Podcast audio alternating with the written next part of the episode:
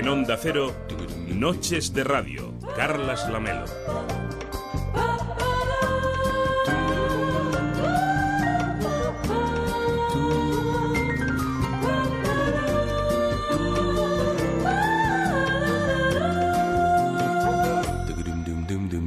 ¿Qué tal? Muy buenas noches. Hoy venía caminando por la Rambla y pensaba en las vacaciones. ¿Otra vez? Hombre, pues sí, pero esta vez pensaba en las vacaciones legislativas. Y es que en el Congreso no se aprueba ninguna ley desde hace nueve meses y hace casi diez que el Gobierno no se somete a una sesión de control ni tampoco a las preguntas de los diputados. Esta larga letargia legislativa no sabemos cuánto durará por la falta de consenso en la formación de Gobierno y también por el desbloqueo de la investidura pero también se hace difícil saber qué consecuencias puede estar teniendo esta parálisis para el país. Seguro que sobre esto hay opiniones para todos los gustos. Dependerá obviamente de la papeleta que cada cual haya depositado, depositado en las últimas elecciones o en las anteriores y de la respuesta que cada ciudadano haya recibido de su candidato en estos largos meses de negociación sin negociación. Mucha gente critica que sin gobierno Rajoy se vaya a Pontevedra de vacaciones y Pedro Sánchez descanse en la playa o en la Val d'Arán. En eso también hay matices. Algunos están que trinan porque se hayan marchado y otros en cambio respiran aliviados, están muy contentos muchos ciudadanos porque los políticos salen menos en la tele. Para descanso de muchos ciudadanos que quieren más novedades y menos peleas partidarias en estos días de verano. Los que están la mar de contentos son los suplentes, esos políticos que abandonan el aparato cuando los líderes del cartel se van de vacaciones, los teloneros políticos que conceden entrevistas en mangas de camisa, tal día como hoy, o el 1 de enero, por ejemplo, que es otro día fascinante, donde los secundarios hacen de cover para protagonizar un titular o una pieza en el telediario. Y es que los periodistas también estamos contentos y agradecidos porque la verdad hay muchos eh, temas importantes estos días, como que haga calor, que haya gente en la playa, que haya medusas, pero en realidad temas, temas, lo que se dice temas no tenemos demasiados, más bien tenemos sequía en el periodo estival. Menos este año, claro, en el que Rajoy hace deporte por Pontevedra, Sánchez compra queso en Baguergue, Rivera no para de tuitear sobre los Juegos Olímpicos y Pablo Iglesias eh, Pablo Iglesias no sabemos dónde está. Pero lo, que sí sabemos es que está subrayando libros en naranja fosforito mientras descansa y lo cuelga en Twitter. Y es que la política es tarea dura. Eso de responder a las preguntas de los periodistas en tiempos convulsos parece que no es muy grato. Por eso algunos políticos se refugian en las comparecencias sin preguntas, en los tweets, en los comunicados de prensa, en las pantallas de plasma o simplemente en el silencio. Candidatos que no paraban de ir a la tele hace unas semanas ahora desaparecen tras una cortina de humo cuando las cosas han venido mal dadas. Otros aprovechan la oportunidad para salir a rasgarse las vestiduras con la actitud del contrario, pero atención, hacen mutis por el foro cuando la tormenta cae en su propia casa. Solo veo una forma de sobrevivir a esto, y es mantener la boca cerrada hasta que pase la tormenta. Por eso me niego a dejarte hablar con los medios. Es lo que se hace en caso de infidelidad, negarlo, negarlo, negarlo. ¿Y si contraatacamos con transparencia absoluta? Y demostramos que no tenemos nada que ocultar. Publicamos las agendas de los ministerios, las listas de regalos, los itinerarios de viajes, que esté todo disponible en nuestra web. Me parece un camino peligroso. ¿Por qué es peligroso? Porque tus ministros se lo tomarán como otra forma de imponerles su control, solo que en esta ocasión todo el país será testigo. Yo creo que eso es bueno. Ah. La gente los ha elegido, me parece justo. Sería terriblemente impopular entre los ministros. ¿Podría sobrevivir a tanta transparencia? Sí. Hoy en Noches de Radio os preguntamos si echáis de menos a los políticos ahora que se han ido de vacaciones. Nos dice Jorge González en Twitter, hace años en las vacaciones no pasaba nada, nada de nada. Ahora, si no pasa nada, siempre se puede aprovechar un nuevo postureo. También es verdad ¿eh? que sacamos temas hasta debajo de las piedras. Los Pokémon nos dieron grandes titulares, muchos más que las negociaciones políticas, según qué días. En Noches de Radio también tenemos Facebook, evidentemente, en facebook.com barra Noches Radio. Dice Julio César, así de claro, no él no echa de menos a los políticos ahora que se han ido esta semanita de vacaciones. Publio Cornelio dice, estáis de coña, ¿no? Bueno, no lo sé, queremos vuestra opinión en facebook.com barra radio, en arroba radio en Twitter y en noches arroba onda Si queréis, también nos llamáis al 93 343 5450.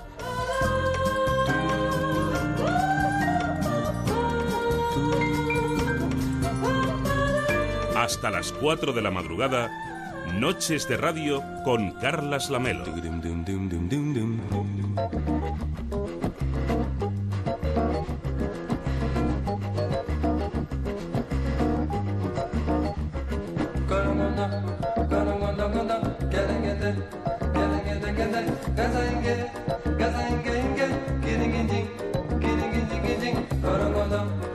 Son las 2 de la madrugada y 12 minutos, la 1 y 12 en Canarias. ¿Qué tal, David Sarballón? Muy buenas noches. Buenas noches, aquí estamos. ¿Tú echas de menos a los políticos ahora en vacaciones? Es que no me ha dado tiempo. Lo sigo viendo. Que si. eh, Pero no Rajoy- están, que esta semana no están. Ya. Es un déjà vu que te parece a ti que están, Sí. pero no están. Pero esas imágenes de Rajoy andando. Eh, Andando son inquietantes. andando corriendo. Sí, porque de al lado está andando tranquilamente. Pero él tiene que mover mucho los brazos como bueno, tú que eres va- experto en marcha, a ver, Sí. ¿nos podrías hacer aquí el comentario? Ya que no retransmitimos los Juegos Olímpicos, Sí, digamos que los brazos no van nada coordinados con las piernas. ¿tú O le sea, harías de, de, de trainer? Antes tengo 10.800 cosas más urgentes que hacer, pero bueno, si, si se ofrece, pues eh, le daríamos una ayuda, sin problemas. A mí me ha encantado conocer hoy en las noticias, en La Sexta, han hecho un reportaje, supongo que en otras cadenas también, de la entrenadora de, del... Ay, ¿cómo se llama el atleta este que, Sí, que tiene ochenta y pico de años? Sí, sí, del que ha hecho el récord del mundo de 400 metros. Exacto. Es una señora de 70 y pico ya. 70 y pico, bueno. Sí, sí. Y, me, Bueno. me ha encantado conocerla. Sí, sí. Me ha hecho mucha gracia verla. Solo me faltaba su- verla haciendo calceta y con, con, Seguro. con una mano calceta y con la otra el crono. Lo manda a dar vueltas y ella mientras tanto pues va anotando, le va enviando mensajitos a sus nietos, porque ya tienen nietos esta mujer, Hombre, nie- y bisnietos creo incluso. O sea que- Bisabuela es, bisabuela. sí, sí, por eso, por eso. O sea, no, no ha perdido el tiempo. ¿eh? En sus 74 años esta Hombre, mujer imagínate. ha sido 74, veloz. efectivamente. ¿eh? Claro, sí, sí, sí. O sea que con 74 ya bisnietos, o sea que. Bueno, así va, que corren sus atletas que vamos.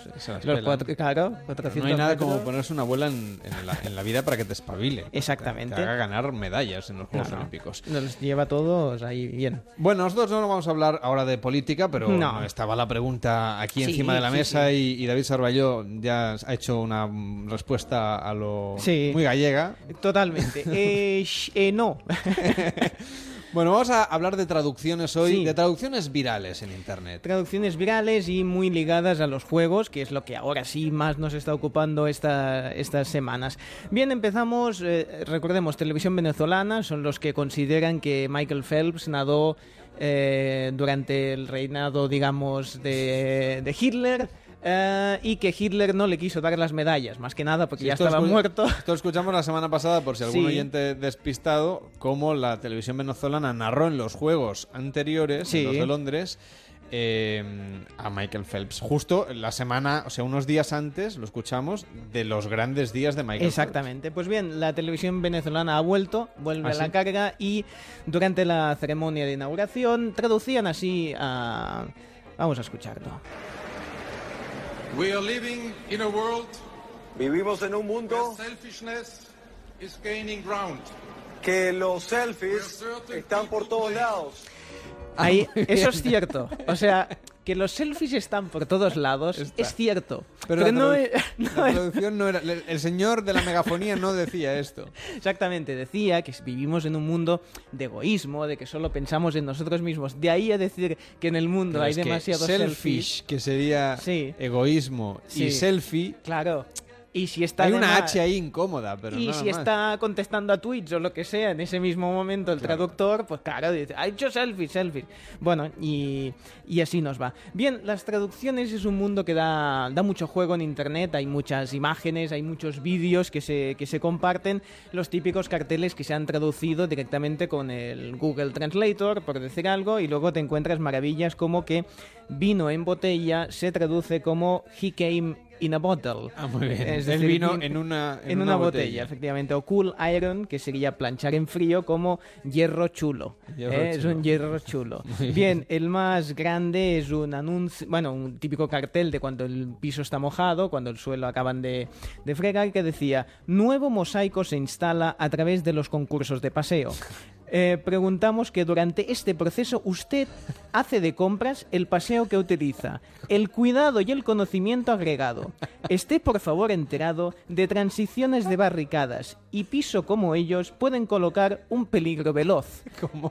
Efectivamente, todo esto del tirón. Luego dice cosas como que los factores de tropiezo pueden variar y sobre todo dice su seguridad es nuestro principal concierno. Dice, pa una frase que estaba bien y la rematamos mal. Bueno, son las cosas que tienen las traducciones. Sí, el, topa traductor esta. automático de Internet no suele hacer o- No. un buen trabajo. No, el que ha hecho un buen trabajo son las saltadoras de trampolín eh, de los juegos que han estado participando. Que por cierto, no hemos comentado que ya sabemos por qué el agua era verde. Después Sí. de todo, estamos todos más tranquilos. Ahora te daré no? otra posibilidad. A ver. Sí, porque estamos hablando de Ingrid de Oliveira, eh, saltadora eh, brasileña, que para mantenerla en el anonimato le llamaremos saltadora. que, eh, bien, el tema es que la han echado de la Villa Olímpica. Injusta- injustamente. Injustamente. decirlo, Injustamente. Porque su compañera de salto saltan sincronizadamente, hacen piruetas en el. Tienen que hacerlo a la vez. o- A la vez, o- sí. O bonito, digamos. O bonito. La ha denunciado porque la noche antes de la competición se la pasó entera eh, dando alegría a su cuerpo Macarena. Solo ¿Ah, al suyo y no al de su compañera. Alguien tiene que gastar los miles de preservativos que han repartido en la Villa Exactamente, Olímpica, claro. A estos pobres, si les dan 42 preservativos para que hagan algo, pues hacen algo. Y el problema, claro, es que solo una de las dos saltadoras, digamos, eh, se mojó en la piscina, perdón, sin la piscina, Fuera de la piscina. fuera de la piscina antes de tiempo, la otra no, claro, luego Con estaban... un señor de remo, de remo ¿no? Exactamente. Con un atleta de remo. Exactamente, con un remero. que para también mantenerlo en el anonimato no, se- no diremos que se llama Pedro González. Bien, eh, pues la, la chica que saltaba con ella, claro, la denunció, porque es que tenían opción de medalla. O sea, iban a por medalla y quedaron últimas. Pero tú quieres decir que no es eh, envidia. Totalmente. Totalmente. El problema de esta chica es que se mojó antes de tiempo. Digamos que. Quiero decir, si lo- tú estás con tu Sí. compañero de, Sí, sí, de sí. atletismo, salís los dos a, Bien, ahí está. a una atleta. discoteca, ¿no? Sí, sí. Uno liga y el otro no. Claro. Pues al día siguiente, tú estás enfadado. Sí, el problema es más grave porque ellas compartían habitación y entonces le dice, sal, que hoy viene el remero a dormir a la habitación y tú vete por ahí. Y encima, pues a lo mejor le tocó dormir en un sofá a la pobre eh, santa, santa, porque estaba concentrada en sus saltos y la otra, digamos, que estaba más concentrada en el remero. eh, Digamos, digamos que Pero al, sí- ro- al remero parece que no le ha ido mal, de todas maneras, la competición. no, porque ya sabemos que aquí a veces el hombre y la mujer viven las cosas de forma diferente. El hombre estaba en su salsa, a lo mejor faltaban días aún para la competición. El señor y este es, es brasileño. es brasileño, tiene unos brazos que, que, vamos, yo no me pondría a discutir con él. Pero, claro, digamos que si Roma se fundó eh, por una loba que amamantó a Rómulo y Remo, digamos que aquí solo amamantaron a Remo, digamos. y así nos fue las cosas. Bueno, veremos cómo, cómo termina todo esto. Pero digamos que lo más verde de las saltadoras no era la piscina, sino era la señorita Ingrid de Oliveira, que tiene un futuro fuera de, la de las piscinas, ¿eh? porque ahora ya, bueno, los realities de, de Brasil seguro que va a estar día sí, día también, porque no sé si salta muy bien, pero ella en general muy bien está. Sí, te, te- Sí, te sí, sí. Tú también te irías a remar. No, a ver, digamos que es normal que, que bueno, que, que use todo lo que ha aprendido en la vida, está muy bien. Bueno, pero se, se llevó, me parece que alguna medalla, ¿no? Bueno, mm, no, no sabemos detalles íntimos de, de cómo quedó de limpia la, la habitación. Bueno, me refiero a eso, Sí, a sí, que, ya- a que, que- que, vamos, toda la noche pues quedó Sí, sí, campeona quedó- olímpica. que- Lo que pasa es que era una disciplina que no era por la que tenía que competir. efectivamente, pero no pasa nada. efectivamente. Es eso, que lo más verde de la piscina no era ya la reacción al cloro, sino la saltadora. Bueno, a las 2 y 21, la 1 y 21 en Canarias, dice Joaquín Valero en Facebook, somos nosotros los que llevamos adelante este país, se refiere a los políticos que están de vacaciones, mejor que no estén, pero dice, para lo que cobran, sí, sí que se les echa en falta, todos castigados a estar en el Congreso hasta que salga un gobierno, sin derecho a vocaciones como muchos de nosotros. Bueno, la gente está calentita, ¿eh? Con el tema. Normal. Eh, en fin, algunos podrían irse a remar también. Seguro que aliviaban tensiones y luego era más Eso fácil todo. ¿no? Eso es, exactamente. Bueno, feliz madrugada. Nos vemos dentro de unos días. Igualmente.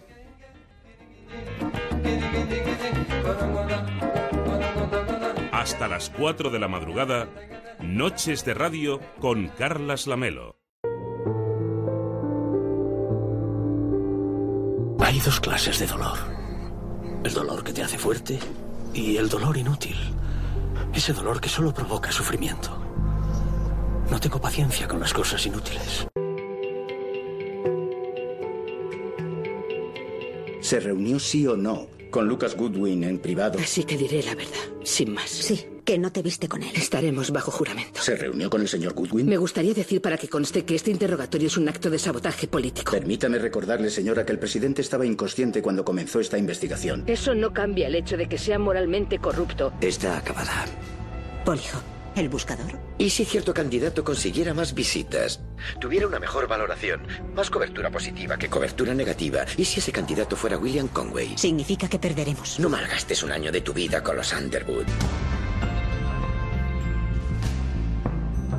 Gastamos nuestras energías rastreando el dinero. Deberíamos habernos centrado más en los registros de viajes. Tiene que escribir una historia que él no pueda negar. Puedes mantenerme alejada de Atlanta, pero no podrás retrasar la votación para siempre. A este hombre, Anthony Moretti, le quedan horas para morir. Pues deja que muera.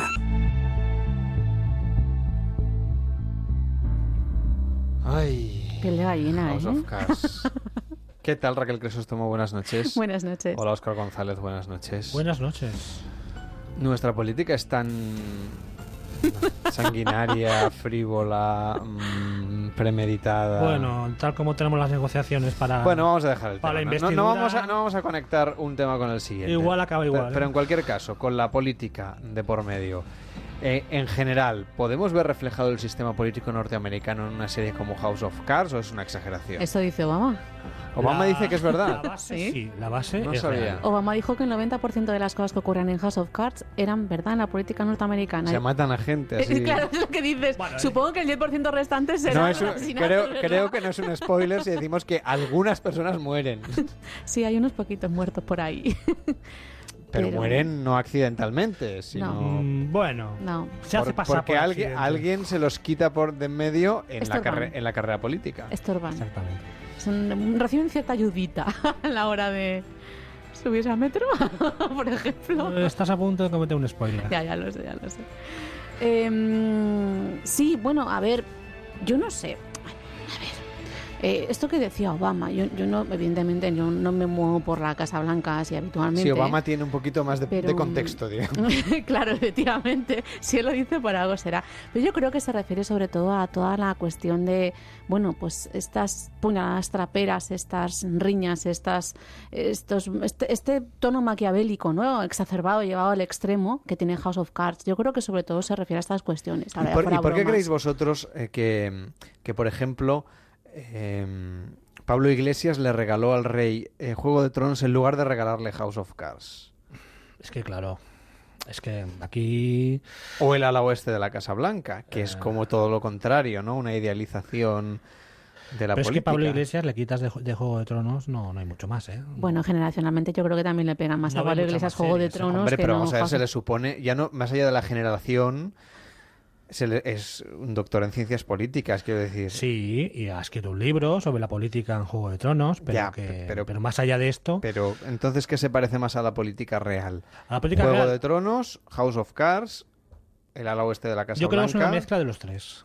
Una- sobre todo es una mezcla de House of Cards y... Y le quitas el ala oeste. oeste.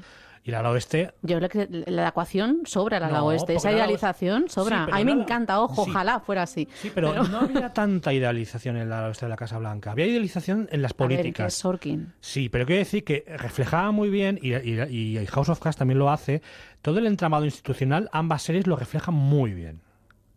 Las dos. Pasa que una nos plantea una política de cómo sería el mundo perfecto, con un presidente que tiene dos doctorados y que es una eminencia, y un equipo que funciona bien. ¿Y me estás diciendo que no hay idealización ahí?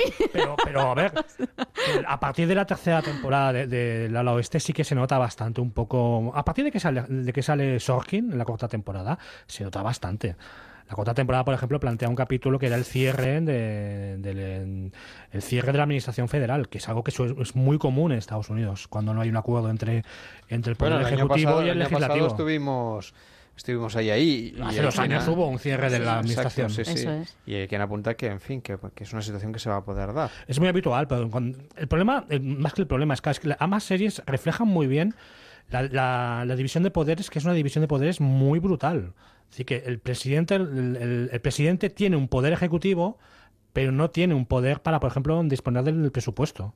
Que es algo que vemos también muchas veces en House of Cards, de que, Sí. por ejemplo, desde que cierto, presi- cierto personaje es presidente, ¿cuántos proyectos legislativos ha aprobado? Ninguno. No, pero aparte de eso, simplemente recordemos el programa de America Works, América Trabaja, que en un momento dado de la serie Frank Underwood propone y que coge todo lo que es, o gran parte al menos del presupuesto destinado a todo lo que es... Sí, el tema de em, FEMA, de eh, exactamente. eh, desastres naturales. Exactamente, para temas Pero eso, tipo por Katrina, ejemplo, digamos. eso no puede hacerlo. Y no, claro, ahí está, No ahí está, hacerlo. ahí dices, ves, esto es ficción, porque eso no podría hacerlo en la realidad. De hecho, se lo tumban. Coge ese dinero, ya, bueno, pero a, a toro pasado, digamos, coge ese dinerito y lo destina a eso, a, a intentar promover el trabajo entre los estadounidenses. En cambio- cosa que es muy populista y evidentemente surge sus efectos Es, que es, también. lo, es lo que sucede en Estados Unidos. El presidente no dispone del presupuesto, tiene que esperar que el Congreso se lo apruebe. Eso es. En cambio, la, todo lo que es política internacional, eso sí que depende del presidente. Él puede disponer hasta que necesita dinero o, o necesita declarar una guerra o necesita disponer de soldados. Pero eso sí que puede hacerlo. Ujú. Y luego está todo el tema del la- el Poder Judicial, que ahora, por ejemplo, en la política norteamericana actual, de esto sí que pueden hacer una serie porque el Tribunal Supremo está a la mitad por renovar. Y de esto, imaginaos un Donald Trump decidiendo el Tribunal Supremo si llega a ser presidente. Que también Hillary Clinton decidiendo quién puede estar en el Tribunal Supremo también sería interesante saberlo. Pero quiere decir que esto, y esto por ejemplo, en algún capítulo de... Esto pasó en el ala oeste de la Casa Blanca, que tenían que decidir el quién, quién- iba a ser el presidente del Tribunal Supremo, y ha pasado en capítulos de House of Cards.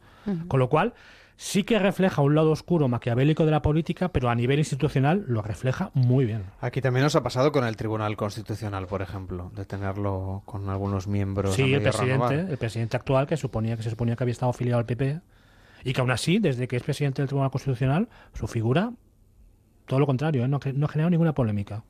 El tribunal está encantado de la vida, todos los miembros del Tribunal Constitucional con el presidente, porque es un presidente que ha decidido, digamos que voy a dialogar y voy a lo que yo decida hacer, vamos a hacer unos dictámenes que sean unánimes.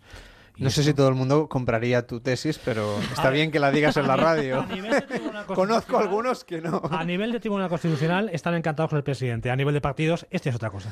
Pero es verdad, ¿por qué los partidos tienen tantas ganas de poner sus, em, sus tentáculos en los otros poderes? En los medios de comunicación, La judicatura. en, la- en el Poder Judicial y, y allí donde, en fin, hacia donde pueden llegar, ¿no? Se supone que estamos en sociedades democráticas donde la democracia se asienta justamente en la división de poderes. Se supone. Se supone, pero claro, es que Montesquieu ha pasado dos siglos y medio. Mm, Bueno, ya, pero...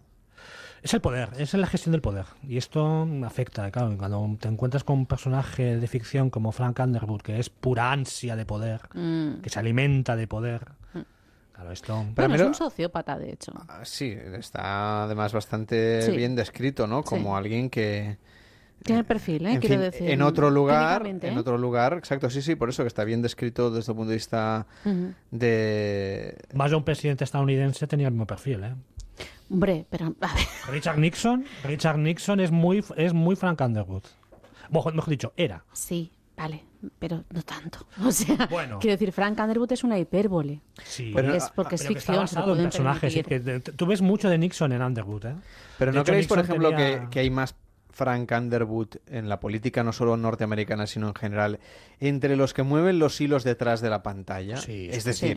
El, Spin doctors el- y el- demás. sí, el, el candidato, pues, o jefes de gabinete, spin doctors, como decís, es decir, asesores políticos. Estos que luego son tantísimos, que, que uno ve que, que yo qué sé, que en la Moncloa o en el Parlamento un grupo parlamentario necesita no sé cuántos expertos que en realidad son los que acaban mm, redactando las leyes y cambiando Sí. las cosas. Y son los que no ha escogido nadie, a los que muchas veces no sabemos ni quiénes son ni cuánto se les paga. ujú. Esto afortunadamente se está cambiando, pero son los que al final son verdaderamente más maquiavélicos. Y hablamos de la Administración Central del Estado, pero si nos vamos a Bruselas o nos vamos a la ONU o nos vamos a instituciones todavía mayores, Sí, sí, desde luego. el nivel de control no es, es La Comisión Europea, por ejemplo, la Comisión Europea, todos los técnicos que hay, los hombres de negro cuando tienen que venir a España para poner las no cosas. sabemos quiénes son. No sabemos quiénes son ni lo sabremos.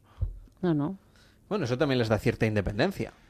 También es verdad que, claro, es que mm, hace cosa de dos, tres semanas, no, no suelo ver demasiado la sexta noche, porque me cansa, la verdad, pero sí que hablan, por ejemplo, de que la idea, claro, es que al, de tanto en tanto hay cosas que no necesitan ser votadas. Necesitamos tecnócratas que digan, no, esto hay que hacerlo porque hay que hacerlo. Porque si no, no avanzamos. Y es verdad que no todo es votable. ¿Para qué? Es un gran debate. Este. Sí. Habría que, discutir, habría que discutir hasta qué punto eso. Esto es complicado, es- ¿eh? Esa, esa afirmación. Ni, tampoco todo lo. Ni, tam- peligrosa, ni ¿eh? Tampoco, según al menos. Y no es una opinión, ¿eh? Según la teoría política, lo que pasa es que los políticos, la teoría política, muchos ni la saben y otros la aplican a su manera. Ni siquiera lo votado es necesariamente democrático. Exacto. A veces mm, no todo es, demo- no todo es de- democrático. Son unos 100%. resquicios. Claro, porque lo de, lo de reducir ¿no? la, la- la democracia a votar cada cuatro años no es suficiente ni por la falta de, digamos, de, de- de consultas a la opinión pública, pero también es verdad que todo lo que pasa por las urnas no necesariamente luego... Por lo que decíamos, por ejemplo, de la división de poderes, ¿no? Sí. Se pueden votar cosas en un momento de, de- de- de- en fin, de, cierta calentura Sí, política o social que no necesariamente no por eso a veces la visión del técnico que lo Sí. ve más fríamente y, y tal tiene su interés al menos que sea escuchado Y aparte que también los ciudadanos se supone que delegamos en nuestros políticos, nuestros representantes, para que ellos decidan. Se supone que es lo que hacemos cada cuatro años. Otra cosa es que estemos de acuerdo luego con lo que han hecho y han dejado de hacer. Que esto ya sería otro debate. Pero bueno. En pero esto sale en House of Cards ¿no? Sí. Eh, House of eh, yo, Cards- yo creo que de, de Ralentino un poco, ¿eh? O sea, sí, pero es más... de fondo. Del presidente es más ejecutivo. Ahí va yo. yo. O sea, House of Cards, de acuerdo, sistema democrático, eh, sistema estadounidense, eh, una de las mayores democracias del mundo, todo lo que queráis. Pero yo creo que el personaje ejerce bastante casi a nivel dictatorial.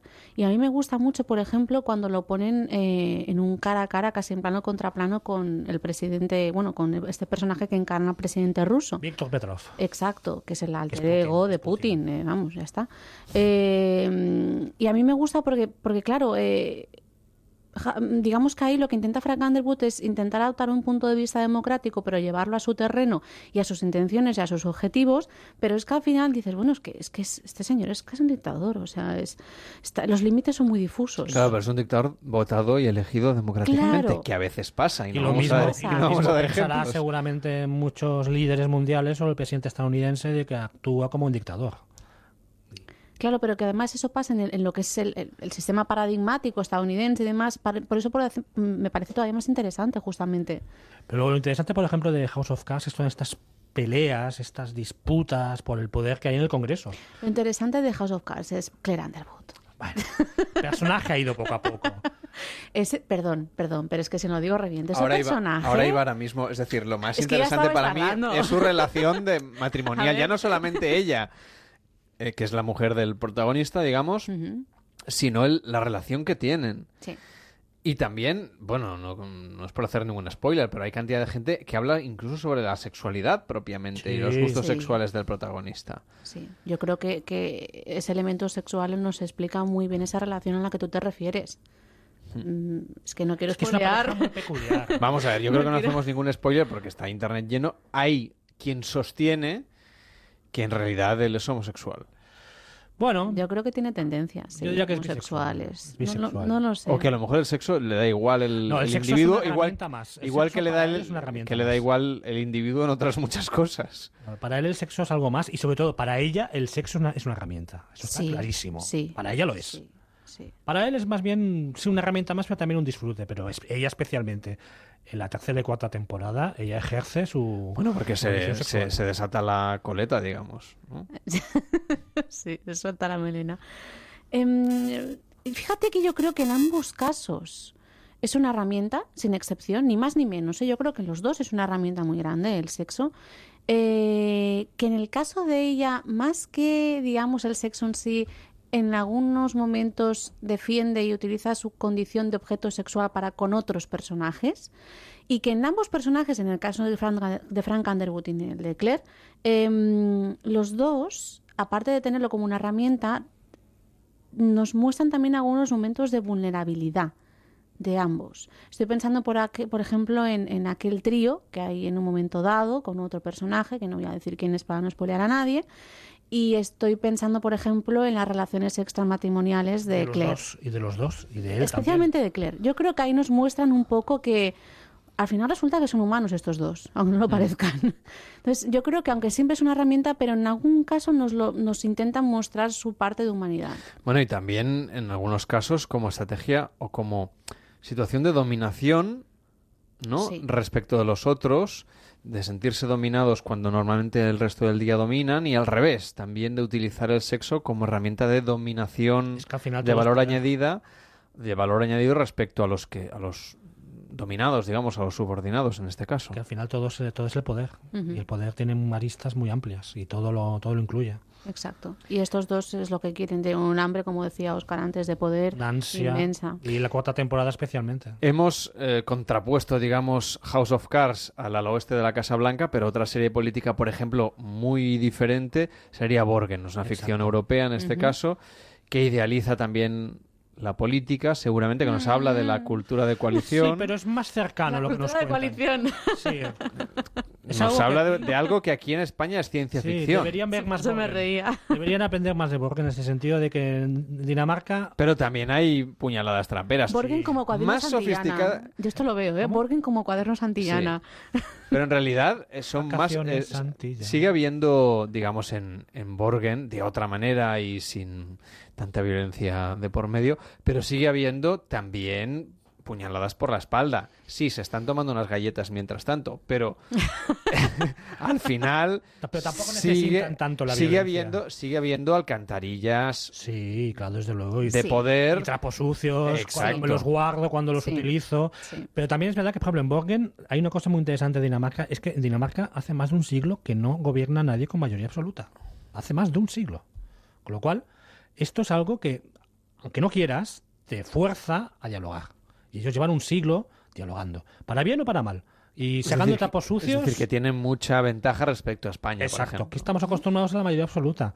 Que a veces la mayoría absoluta a veces viene bien, pero O generalmente. a mayorías amplias con pactos pues menores, ¿no? Exacto. sin pactos de gobierno, digamos. Eso es. Aunque ya está cambiando, empezando por las comunidades autónomas, en fin, y, y- y veremos lo que nos pasa. Veremos el lo que, lo que llegará. Pero bueno, en cualquier caso, eh, Borgen, por ejemplo, es otra de las series políticas, pero hay muchísimas series políticas, sobre todo norteamericanas. Y británicas también. Ujú.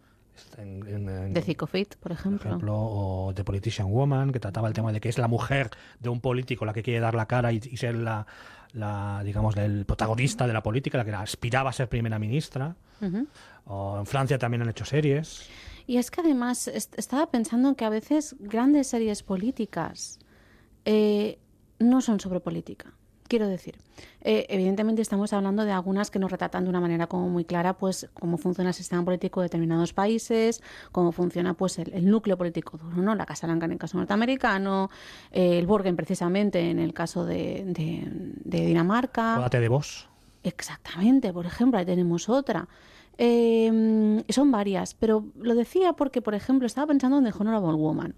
Esta serie tan pequeñita que al final lo que nos explicaba también las relaciones de poder y, y los entresijos y cómo, cómo al final, bueno, es, es cómo conseguir el poder. O sea, es, es la política mucho más ah, allá a veces, ¿no? De, de lo que sería el, Sí, más la allá de. lectura más plana. allá de Downing Street, más allá de Eso la Casa Blanca. es, eso es, eso es. sí, Tiene mucho que ver también con todos los entramados empresariales, con las grandes potencias en ese sentido, ¿no? Y luego están las series la que también. geopolítica. Claro, y, si- y si ya entramos en geopolítica, Homeland, por ejemplo, que Obviamente. es claramente que es la política a gran escala, que depende a nivel internacional y Exacto. es también una lucha de poder de Estados Unidos que busca su lugar Claro. en un mundo que ya no es solamente unipolar, sino que es multipolar. Claro, yo creo que como Daesh. Exactamente. Por ejemplo, yo creo que Frank Underwood estas cuestiones nunca las han abordado porque Frank Underwood es muy de, digamos, mi casa, ¿no? Eh, el núcleo de poder duro de los Estados Unidos y demás. Evidentemente eso le va a conllevar a otras responsabilidades, de, ¿no?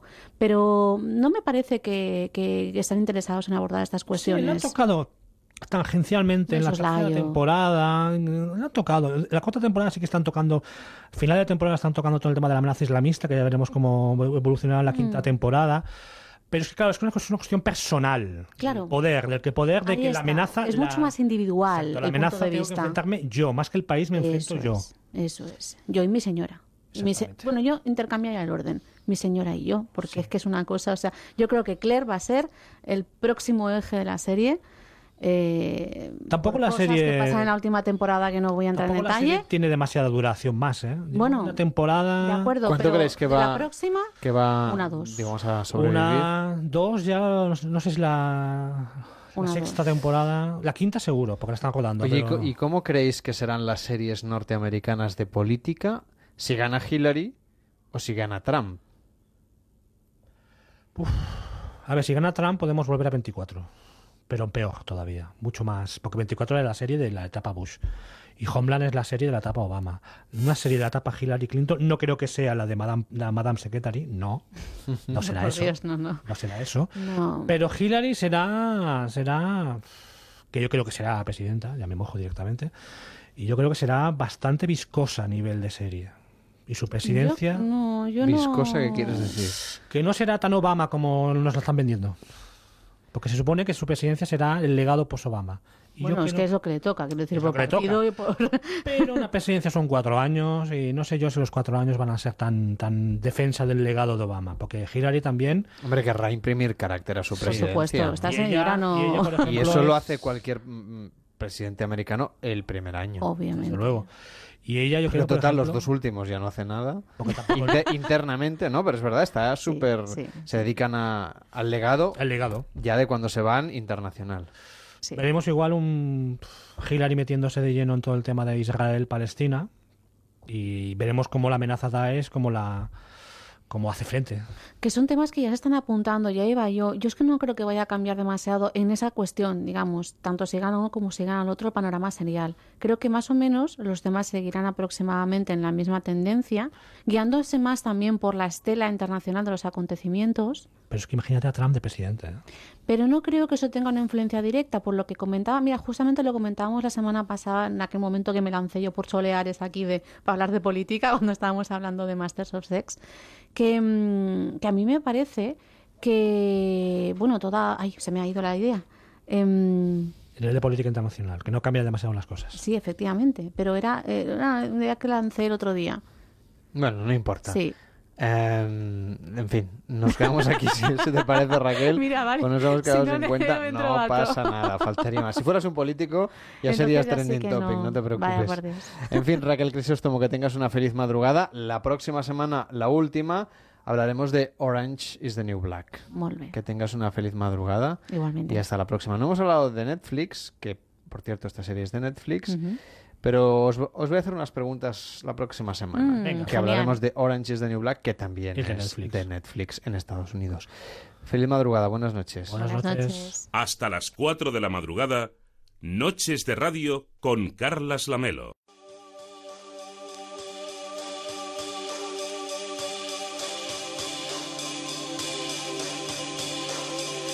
I'm gonna make a change for once in my Nos vamos hasta Madrid. ¿Qué tal, Sergio? Muy buenas noches. Hola, buenas noches. Cuéntanos. No, yo quería opinar de la diferencia entre los sistemas de sistemas de gobierno. O sea, yo creo que en España, bueno, ya lo dije la semana pasada, creo la anterior, no hay una democracia en el sentido de que la gente no es la que gobierna de verdad. En Estados Unidos, o en por ejemplo, Uy, te oímos un pelín regular, Sergio. ¿Puede, ¿Podemos mejorar la cobertura? sí, un momento. A ver, cuéntanos. Rapidito que se nos acaba el tiempo. Que por eso que sí que es la, la gente la que controla a los políticos, no al revés. Entonces, O sea, ¿tú crees que nuestro sistema debería mutar más hacia los Estados Unidos, por ejemplo? Sí, o hacia, o hacia Suiza. Serían los dos eh, ejemplos para mí, ¿no? Por el tema de los referendos, por ejemplo, en el caso de Suiza. Sí, y, de- y del acuerdo que llaman allí el- la fórmula mágica y todo eso. Pues apuntada queda tu opinión. Muchísimas gracias, Sergio, por escucharnos y por llamarnos aquí en directo a la radio. Buenas noches. Venga, gracias, hasta luego.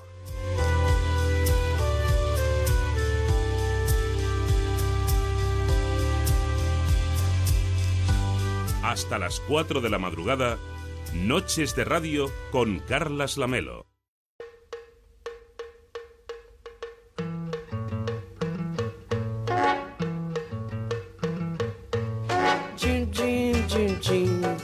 Seu tamborim, tim, tim, tim. E o violão faz tindom, batendo igual meu coração, tindondom. ¿Qué tal David Morales? ¿Cómo estás? Muy buenas noches. Buenas noches, muy bien. Hoy sí que me gusta el influencer que nos traes, ¿eh? Sobre Ah, todo el tema. Es que por, por el, tema. estómago se Yo, te conquista. Claro, yo, mira, lo de ponerme en forma está bien. Ya hablamos de alimentación también en, en aquella sí. ocasión. Bueno, lo de comprar cosas para los bebés, bueno... mm, Lo sobrellevas. Sí, lo, lle- lo voy llevando. Ahora, a mí me pones frente a una buena mesa, un buen plato y disfruto un montón. Y es que en Instagram no es extraño ver etiquetas como food porn, food, comida, food gas, delicious. Se multiplican los hashtags para hacer referencia a fotografías de alimentos. Y eso es un signo inequívoco de la importancia que se le da a la comida en esta red social.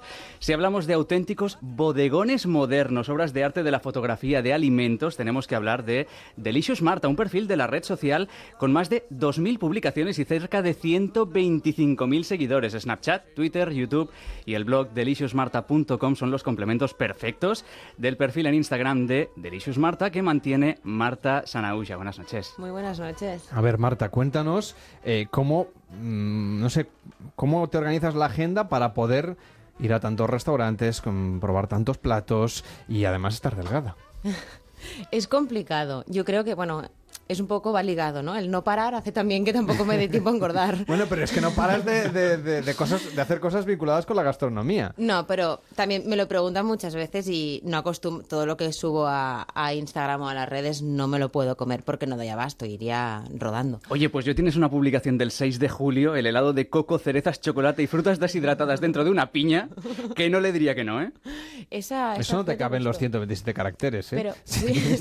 no, pero además es muy sano, quiero decir, es helado, pero bueno, comes fruta, como es la piña es diurética, va muy bien. Siempre es intentar compensar un poquito todo lo que comamos. Cuelgo mucha comida, pero hay comida muy sana. Y a mí me gusta mucho llevar una alimentación también muy saludable. Claro, además a ti te describen como autora del blog, Instagramer, Food Stylist. Tú no eres cocinera, tú estudiaste publicidad y relaciones públicas. ¿Y de dónde surge esta idea de juntar la cocina, la fotografía de cocina, Instagram? Sí, porque de hecho yo empecé tra- trabajando en una empresa de publicidad y vi que eso no, no estaba hecho para mí, que a mí no me gustaba trabajar en una agencia de publicidad, demasiada presión y yo no soportaba pues el ambiente de trabajo. Y allí es cuando empecé a, a meterme en la cocina, en mi cocina y entre fogones descubrir el mundo de la gastronomía. Pero yo no he estudiado nada de cocina. O sea, y- pero tú te pusiste a cocinar en casa, digamos. Sí, sí, sí, y ahora sigo cocinando en casa y Pero- no he hecho nada. Pero no te has formado, digamos, No, como cocinera ni, ni No. nada parecido. Ha sido todo practicar y, y equivocarme muchas veces. Y muchas veces cosas que no se han podido sacar en las fotos porque no era muy bonito de ver ni apetecible. Como cuando yo hago una paella que me sale con un color amarillo radiactivo. Pues parecido, a mí me ha pasado muchas veces. ¿Y cómo lo haces lo, lo de las fotografías, no? Porque es, yo creo que lo, lo más complicado, nos lo decía David, ¿no? Dicen que los fotógrafos profesionales que se dedican a hacer fotos de platos o de ingredientes para luego catálogos o lo que sea, que es una de las técnicas más complicadas, porque, claro, la, la comida tiene que parecer sea lo que es y además tiene que re- resultar suculenta y atractiva. ¿Haces muchas tomas, por ejemplo, de un plato? No, normalmente no. Y además hay que hacer las fotos deprisa porque, por ejemplo, la que comentábamos de la piña con el helado. El Claro, se helado, funde. Sí, si no haces la foto rápido. Esto no es como los anuncios de televisión que utilizan puré de patata para simular helado. Es, no, esto es totalmente cierto y no hay trampa. Quiero decir, no puedo aún poner una cosa que no sea.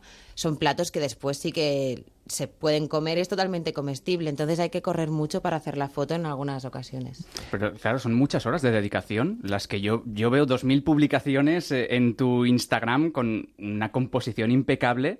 Ahí hay muchísimo trabajo previo a, a tener el alimento cocinado, supongo. Sí. Es, claro, aquí se, tiene, es el conjunto entero. Desde que pienso la receta, me pongo a cocinarlo, monto el escenario para hacer el bodegón, tiro la foto y luego me como el plato que está ya más que frío. Pero, y luego limpiarlo todo, evidentemente. Hay mucho trabajo detrás. Lo que pasa es que también es un poco de práctica y cuando ya llevas unas cuantas publicaciones ya sabes más o menos, si estoy cocinando, ya me estoy imaginando que voy a poner los elementos que formarán la foto. Claro, pero, por ejemplo, una blogger de moda se viste, se maquilla, que lleva su tiempo y ya está. Sí. Tú, detrás de cada foto hay muchas, yo veo muchas más horas de trabajo. Sí, Me da la hay- sensación, ¿eh? Hay, hay horas de trabajo, hay muchas horas. Porque es lo que tú dices, es ir a comprar, mm, eh, cocinar, hacer la composición, hacer la foto. Sí, hay, Me parece, hay a lo mejor alguna horas. blogger de moda nos diría, no, no, no, oye, que, No, que- que evidentemente- hay mucho trabajo detrás y efectivamente lo hay, ¿eh? pero, pero me da la sensación de que en el caso de la gastronomía, ¿no? Hay como una parte de producción un poco más compleja. Sí, pero también es en función de cada persona, porque a mí si me dices, hazme un estilismo... A la hora de hacer la foto, ¿eh? Me refiero. Sí, sí, pero si a mí si me dices, hazme un estilismo para vestirme monísima, pues quizá tardo más que, que haciendo las fotos que yo hago, porque a, a mí lo que se me da bien es esto de, de la gastronomía. En cambio, si me dicen, haz un estilismo de, no sé, vístela preciosa, pues quizá me estaré mucho más rato del que estoy yo ahora haciendo fotos de comida. Oye, ¿y cómo, cómo conviertes un hobby, como es este el de hacer eh, fotografías de, de alimentos, y colgarlo en una red social en, en una profesión? ¿Cómo se consigue? Mm, Yo creo que es un poquito, bueno, buscar hasta encontrar lo que realmente te gusta y después poder dar el salto de, de poder vivir de ello. Un poco es el factor de buscar la suerte. Yo, yo lo defino así, porque no es una cosa que me haya venido, sino que yo he intentado buscarla, pero, pero claro, tienes que tener el, ese punto de decir, mira, puedo vivir de ello y me puedo ganar la vida con esto y sobrevivir. Al, al principio cuesta mucho. Es Al principio es sobrevivir y después es vivir, ¿no? Sí, al principio es intentarlo, intentarlo, intentarlo, hasta que, hasta que llega un día en el que la gente ve que, que hay un trabajo detrás. ¿Y cómo se lo explicas tú a un abuelo o a una abuela que tú te dedicas a hacer fotos de comida que las subes en una red social, que ni siquiera van a saber lo que es una red social, y que con eso puedes sobrevivir? Ya, por suerte mm, he tenido que explicárselo a mi abuela y es una persona que está bastante metida en el mundo de, de la- de las redes sociales y de los smartphones y estas cosas y lo ha entendido bastante bien, pero es muy complicado. Incluso para personas, bueno, mis padres, por ejemplo, que son totalmente otra generación y no han vivido las tecnologías como las he vivido yo, también les cuesta el, el aceptarlo, bueno, el, el asimilar todo lo que hay detrás. ¿Y por qué separas, por ejemplo, en Instagram cada letra? Es una especie de firma, ¿no? Sí, tengo unas unos cuantos trucos que me gusta destacar para tener un estilo y una línea y, y hago algunas cositas así diferentes, pues la gente lo reconoce. Es decir, el hecho de que entre cada una de las palabras de los títulos de las fotos, de, Sí. perdón, de las letras, hay un espacio. Y además escribes mucho en inglés, que eso supongo que ayuda a que público de todo el mundo pueda no disfrutar de tus fotografías, por ejemplo. Claro, desde hace un tiempo Sna- ay, perdón, Instagram ya da la posibilidad de traducir el, texto que acompaña la foto y esto, pues para mucha gente ya da igual que escribas en un idioma o en otro. Pero siempre desde un principio empecé con inglés y a veces ponía la traducción abajo en español porque a nivel global es mm, el inglés vas a todas partes con él y, y es más, hay muchísima gente que aunque sea castellano parlante, pero que entiende el inglés perfectamente. Y era una manera pues de abrirme más a todo el mundo. Tú, además, eh, tu afición y tu profesión te han, te han abierto pro- las puertas de programas de, de cocina, pese a no ser cocinera. Eh, has colaborado en el programa Cuinas de TV3 en Cataluña o en Televisión Española el programa Torres en la cocina. ¿Te atrae la idea de hacer algo más en los medios tradicionales o eres más de canales digitales? Me gusta porque nunca me hubiese imaginado eso y yo soy de las que estoy detrás de la cámara haciendo la foto y no delante. Pero me ha gustado mucho las experiencias que he vivido. Tampoco me lo he planteado nunca, pero, pero en el momento de decir, ostras, tienes que ponerte delante de la cámara y explicarlo, me ha gustado mucho la experiencia. Yo nunca cierro ninguna puerta para nada. Y, sí que fueron, bueno, son momentos puntuales que he hecho estas dos cositas o tres y, y me han gustado muchísimo. Oye, tienes eh, Instagram, tienes YouTube, tienes Twitter, evidentemente, tienes Pinterest. En el caso de las fotos, por ejemplo, ¿qué tiene más éxito en España? Eh, supongo que Instagram, ¿no? Que Pinterest es una red social que parece que empezó con mucha fuerza, sobre todo en la moda y en la gastronomía. ¿Qué tal le van las cosas ahora? Yo creo que es una red social que está allí y, bueno, se mantiene. Es como, al menos en mi caso, ¿eh? Eh, está latente y yo sigo subiendo contenido allí porque considero que es importante. Es muy importante estar en todas partes, abrir el abanico y, y tener presencia en muchos sitios, pero no veo que tenga mucho más futuro del que ahora mismo puede tener. Que al final es, mm, digamos, una, una red que empezó con muchas expectativas, como decíamos, Sí. pero que parece que no ha acabado de cuajar entre, entre los usuarios, que al final es lo que importa, ¿no? Claro, hay gente que sí que le gusta mucho y que, que es adepto y bueno, está allí metido cada día. Yo, por ejemplo, muy puntualmente. Pasas. Y en el caso de Snapchat, por ejemplo, que también apunta maneras, hay cada vez más presencia a través de esta plataforma que ya eh, traspasa, digamos, los límites de lo que sería una red social. ¿Lo utilizas? ¿Te funciona? Sí, Que Snapchat es sobre todo el... Claro, yo por ejemplo puedo hacer una foto en Instagram, la hago hoy y la subo mañana. Snapchat es el ahora. Y a la gente le gusta mucho ver, por ejemplo, yo a veces subo, estoy grabando esta videoreceta, la veréis pronto. Eh, estoy haciendo hoy este bodegón. Y la gente luego lo asocia. Ostras, el otro día estaba haciendo la- el plato de pasta que ha subido hoy. Y la gente le gusta ver esto, el making of de lo que estás haciendo. Y sobre todo Snapchat lo utilizo muchísimo para mi día a día y contar que la gente vea, porque muchas veces me dicen, ¿cómo es tu día a día? ¿Qué haces cuando te levantas? Y, y un poco Snapchat me sirve para esto, explico un poquito qué hago durante el día. Estás en las diferentes redes sociales, estás en Snapchat, en Twitter, en YouTube, tienes también el blog. ¿Qué es lo que te reporta más seguidores de todos estos medios? Instagram. Instagram. Sí. ¿Y de- con él cómo interactúa Instagram con los otros, con las otras redes sociales o con el blog, por ejemplo? Funciona muy bien porque evidentemente Instagram es como la, la cara visible y allí es de- desde donde la gente dice me gusta este plato, me iré a verlo a YouTube si está la videoreceta, me iré a verla al blog si quiero ver los ingredientes o, o sea, quiero decir, es como un... Un, va- cana- un canalizador Sí, hacia, distribuye el hacia los tráfico, otros medios. exacto, ¿sí? distribuye el tráfico hacia dif- diferentes mm, canales. Mm.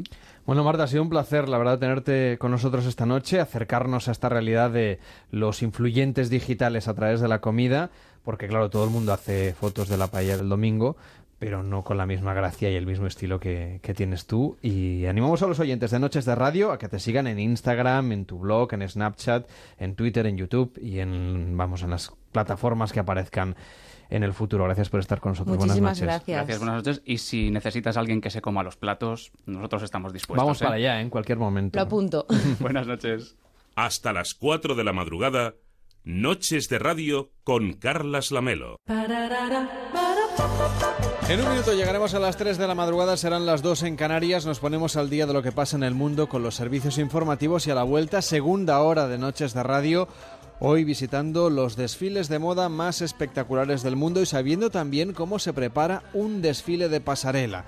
Nos acompañarán enseguida en esta mesa Fabiana Finetu, que es personal shopper, Juan Pablo López, que es diseñador de moda, y Marta González Peláez, experta en protocolo, que nos contarán y nos ayudarán a saber más cosas sobre el mundo de los desfiles de moda aquí en Noches de Radio. También vendrá Mónica Gunter, que se traerá consigo una receta de un bocadillo, el bocata de esta noche. Viajaremos a un karaoke de Madrid para saber cómo trabajan en directo de madrugada, qué tipo de canciones se llevan ahora, por ejemplo, en los karaokes. Y tendremos tiempo también para repasar las fiestas de este verano este día que acaba de pasar, este día 15, ha sido fiesta prácticamente en toda España, pero es que estas fiestas se alargan a lo largo de toda la semana. Lo repasamos después de las noticias.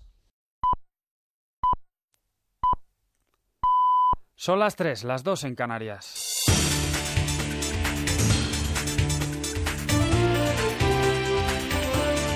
Noticias en Onda Cero. Buenas noches. Este martes los grupos parlamentarios presentan en el Congreso el listado de los diputados que van a integrar la Diputación Permanente a un día que- de que el Partido Popular decida si acepta o no las condiciones de Ciudadanos para apoyar la investidura de Mariano Rajoy como presidente del Gobierno. Fuentes del Comité Ejecutivo Nacional consideran que el desenlace casi seguro de la reunión del miércoles será el sí, aunque se plantean una serie de observaciones sobre algunos de los requisitos debido a su compleja arquitectura jurídica, Javier Atar. Además, apuntan que pese a ello es muy probable que todavía no quede marcada la fecha del debate de investidura. Sin embargo, hasta que sea oficial la respuesta, el partido de Albert Rivera insiste en que sus condiciones no son discutibles, tal y como ha subrayado la portavoz de Ciudadanos en el Ayuntamiento de Madrid, Begoña Villacís, que continúa por otra parte poniendo el foco en el PSOE, del que espera que en este tiempo reflexione sobre su postura. Yo espero que los silencios eh, sean eh, un tiempo de reflexión, que esto les permita pues, eh, hablar entre ellos si es que tienen que unificar posturas o, o criterios y tomar la decisión que sea no solo bueno para los intereses del Partido Socialista, sino bueno para todos los españoles.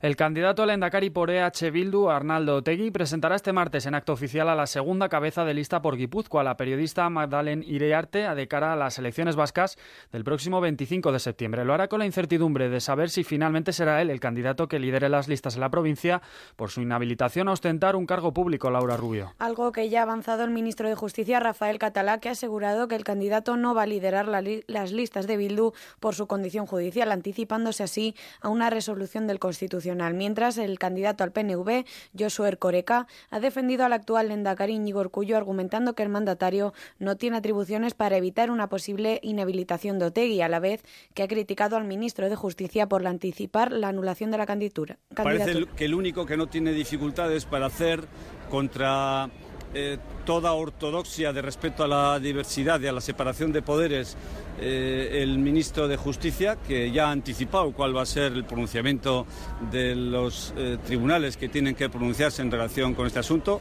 Creo que ha sido un error manifiesto, una clara vulneración, un, desper- un desprecio, un desaire a la separación de poderes y a la autonomía e independencia del Poder Judicial. Y en Milwaukee, en Estados Unidos, al menos ocho personas han resultado heridas, una de gravedad, y 14 han sido detenidas en la segunda noche consecutiva de protestas por la muerte de un hombre negro armado a manos de un policía afroamericano. En esta segunda jornada, si bien las protestas han sido menos masivas y destructivas, siete agentes del orden están heridos por piedras o ladrillos lanzados contra ellos, Carlos Fernández Maza. Para intentar paliar esta situación, el alcalde de la ciudad, Tom Barrett, ha anunciado la imposición de un toque de queda para los adolescentes a partir de las 10 de la noche y ha asegurado que está planteándose imponer medidas aún más estrictas porque hay muchos jóvenes en las protestas. Quiero que todos los padres sepan que hay un toque de queda que será endurecido esta noche para los adolescentes, especialmente para los adolescentes. El toque se impondrá a partir de las 10 de la noche entre semanas, así que padres, después de las 10 será mejor que sus hijos estén en casa o al menos fuera de las calles.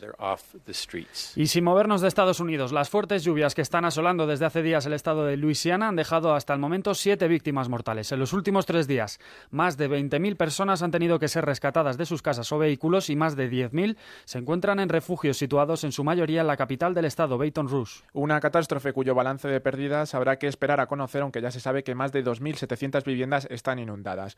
Un número que se espera que aumente en las últimas horas porque aunque las lluvias amainaron el domingo, la crecida del agua sigue siendo peligrosa en buena parte del estado. Y en los Juegos de Río procedemos a conectar con el Estadio Olímpico para conocer la última hora del atletismo que se ha retomado tras un parón de 25 minutos por la lluvia. Nos lo cuenta nuestro enviado especial a los Juegos, Rafa Fernández.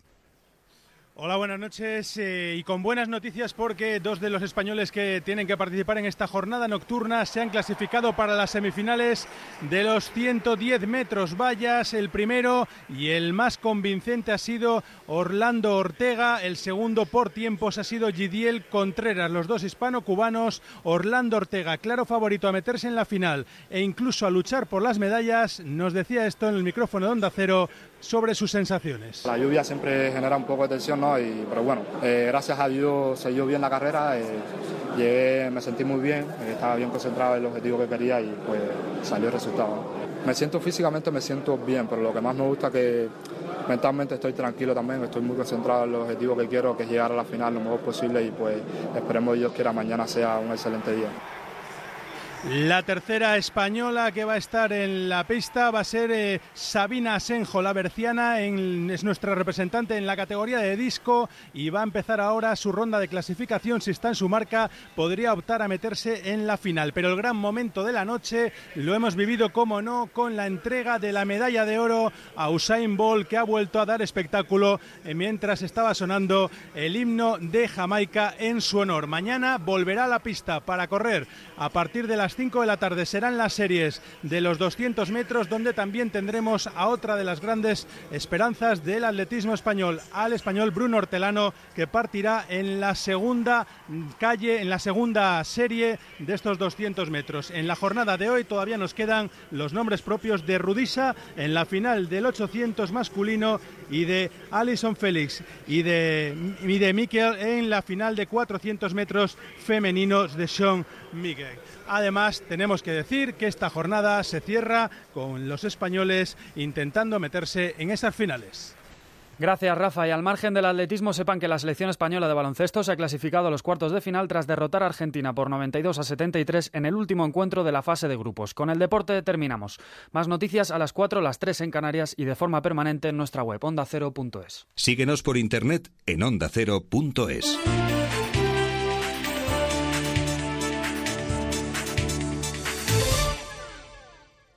Hay muchos tipos de marcha.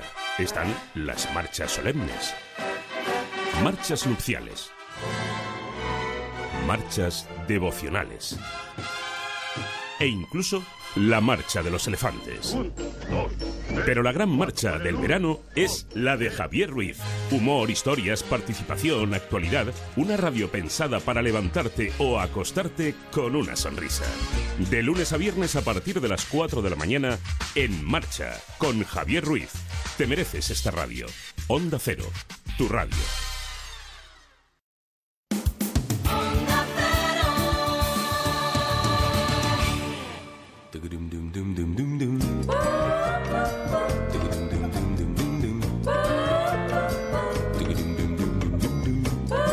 En Onda Cero, Noches de Radio, Carlas Lamelo.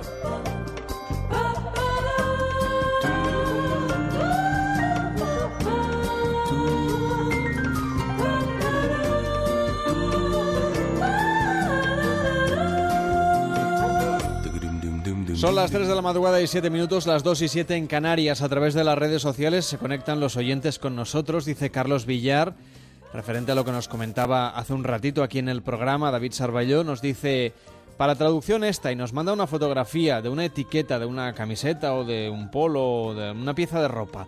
En inglés, Made in Turkey. En francés, Fabriqué en Turquía. Y en español, Hecho en Pavo. Parece que la traducción era buena en este caso. Se le ha pasado ahora mismo a David Sarbelló, creo que ha hecho un retweet hace un ratito. Dice ese también en Twitter, los políticos por mí, si no vuelven de vacaciones y dimiten todos, mejor. Total, para lo que hacen. Bueno, la gente está calentita con el tema. Y Jorge González dice, he visto 3-4 capítulos de House of Cards. A ver si hoy acaban de convencerme para verla entera. Pues cuéntanos, Jorge, si después de esta conversación te apuntas a ver esta serie de televisión que tiene tanto éxito en Estados Unidos y que aquí también tiene sus fieles seguidores, aunque se tiene que ver a través de la televisión de pago. Nos dicen por aquí también en las redes sociales, tenemos políticos, se pregunta María Anchao, yo solo veo unos tipos que van a dormir la siesta o jugar con el portátil. Nos lo cuentan en facebook.com barra Noche Radio y también en arroba Noche Radio en Twitter. Si quieres nos mandas un correo a noches@onda0.es.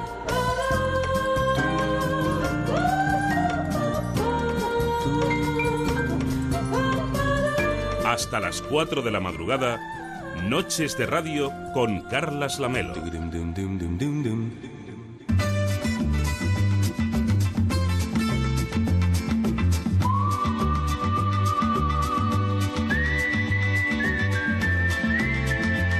El bocata de esta noche. ¿Qué tal, Mónica Gunter? ¿Cómo estás? Muy buenas noches. Muy buenas noches, Carlas. ¿Tú tampoco has hecho fiesta hoy? No, no, no, hoy no. Aquí trabajamos hasta en festivo. A mí me toca trabajar siempre. Bueno, ya lo ofici- sabes. oficialmente ya es 16 de agosto, pero es verdad que durante esta tarde del día 15, que es fiesta en media España, no solamente fiesta de que sea un día no laborable, sino que la, vamos, casi, no sé si todos los pueblos, pero al menos todas las comarcas y provincias tienen municipios donde hoy es eh, el Día de la Patrona, por ejemplo. Sí, además, La Virgen bueno, de Agosto. cae en lunes y, Y un y un puente. buen fin de semana de tres días que los que Lo trabajan igual no han podido disfrutar, disfrutar. claro. sí. Nosotros no, aquí No. estamos al pie del cañón, sea 15, sea 16, sea 17, lo que sea, no importa. Nos da igual que sea ah, la Virgen de Agosto, que que sea San Roque, que sea la mañana. o sea, hoy ya porque es 16.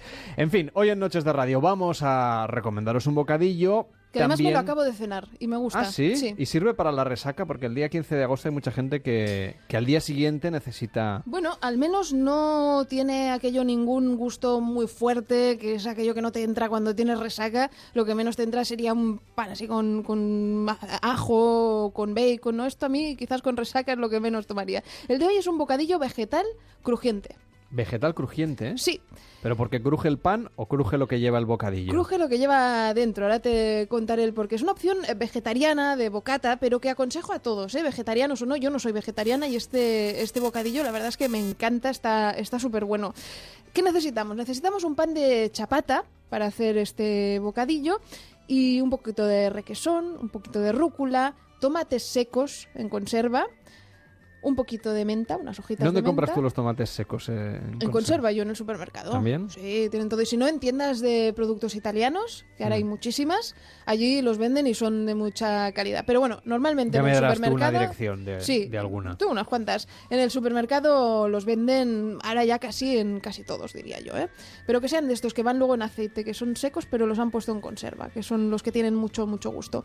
Y también necesitaremos eh, zanahoria, calabacín y un poquito de aceite. Lo primero que que vamos a hacer es un carpacho con la zanahoria y el calabacín. Y ahí está el truco de lo que cruje, porque usaremos estas verduras crudas.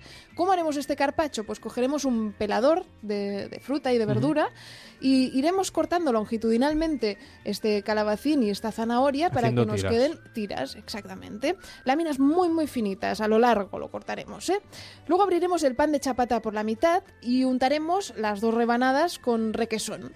Añadiremos encima estos tomates secos en, en conserva, un puñado de rúcula, unas hojitas de menta fresca, que esto, ya verás, la menta en los bocadillos no se usa mucho y le da un toque espectacular, buenísimo. Y luego encima el carpacho que hemos hecho de zanahoria y de calabacín. Eh, tiramos un chorrito de aceite por encima, cerramos este pan de chapata y para adentro. Lo de la menta me ha dejado súper intrigado. ¿A que sí? Pues está muy bueno. Pues lo voy a probar. Pruébalo. Venga, lo voy a probar. Lo de la menta y todo lo demás. Que sea bien crujiente ese bocadillo que nos ha traído Mónica Gunter. Gracias por estar con nosotros. Buenas noches. Gracias a ti, hasta luego.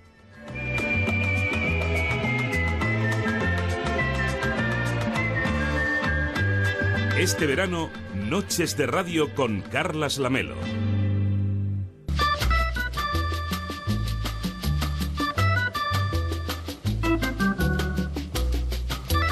Tres y 13, 2 y 13 en Canarias, dice Javier Barroso. No te quejes, Carlas, que solo curras de verano en verano.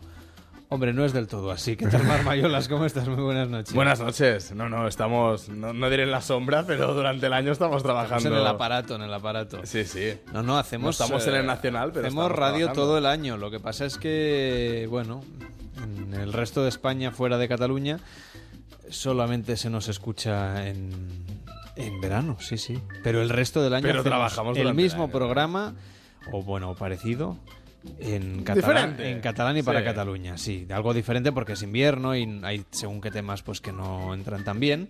Pero vamos, que estamos aquí delante del micrófono, ¿eh? que no nos vamos, no nos escapamos ni un minuto.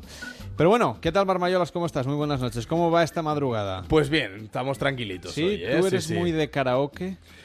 Eh, bueno, sí, me gustan los karaokes, me lo paso muy bien. A mí me gusta mucho... Yo hace mil La- años... La noche me gusta en general. Hace mil años que no voy a un karaoke. ¿Sí? Pero mucho, mucho, mucho. A mí la noche me gusta en general y cualquier derivada de la noche está bien. Sea bailar, sea cantar, sea beber, sea, Sea hacer un programa de radio, Sea lo que sea. Sea hacer cosa. un programa de radio también. Bueno, nos vamos a ir hasta Madrid para saludar a Angelov. ¿Qué tal, Angelov? ¿Cómo estás? Muy buenas noches. Hola, buenas noches.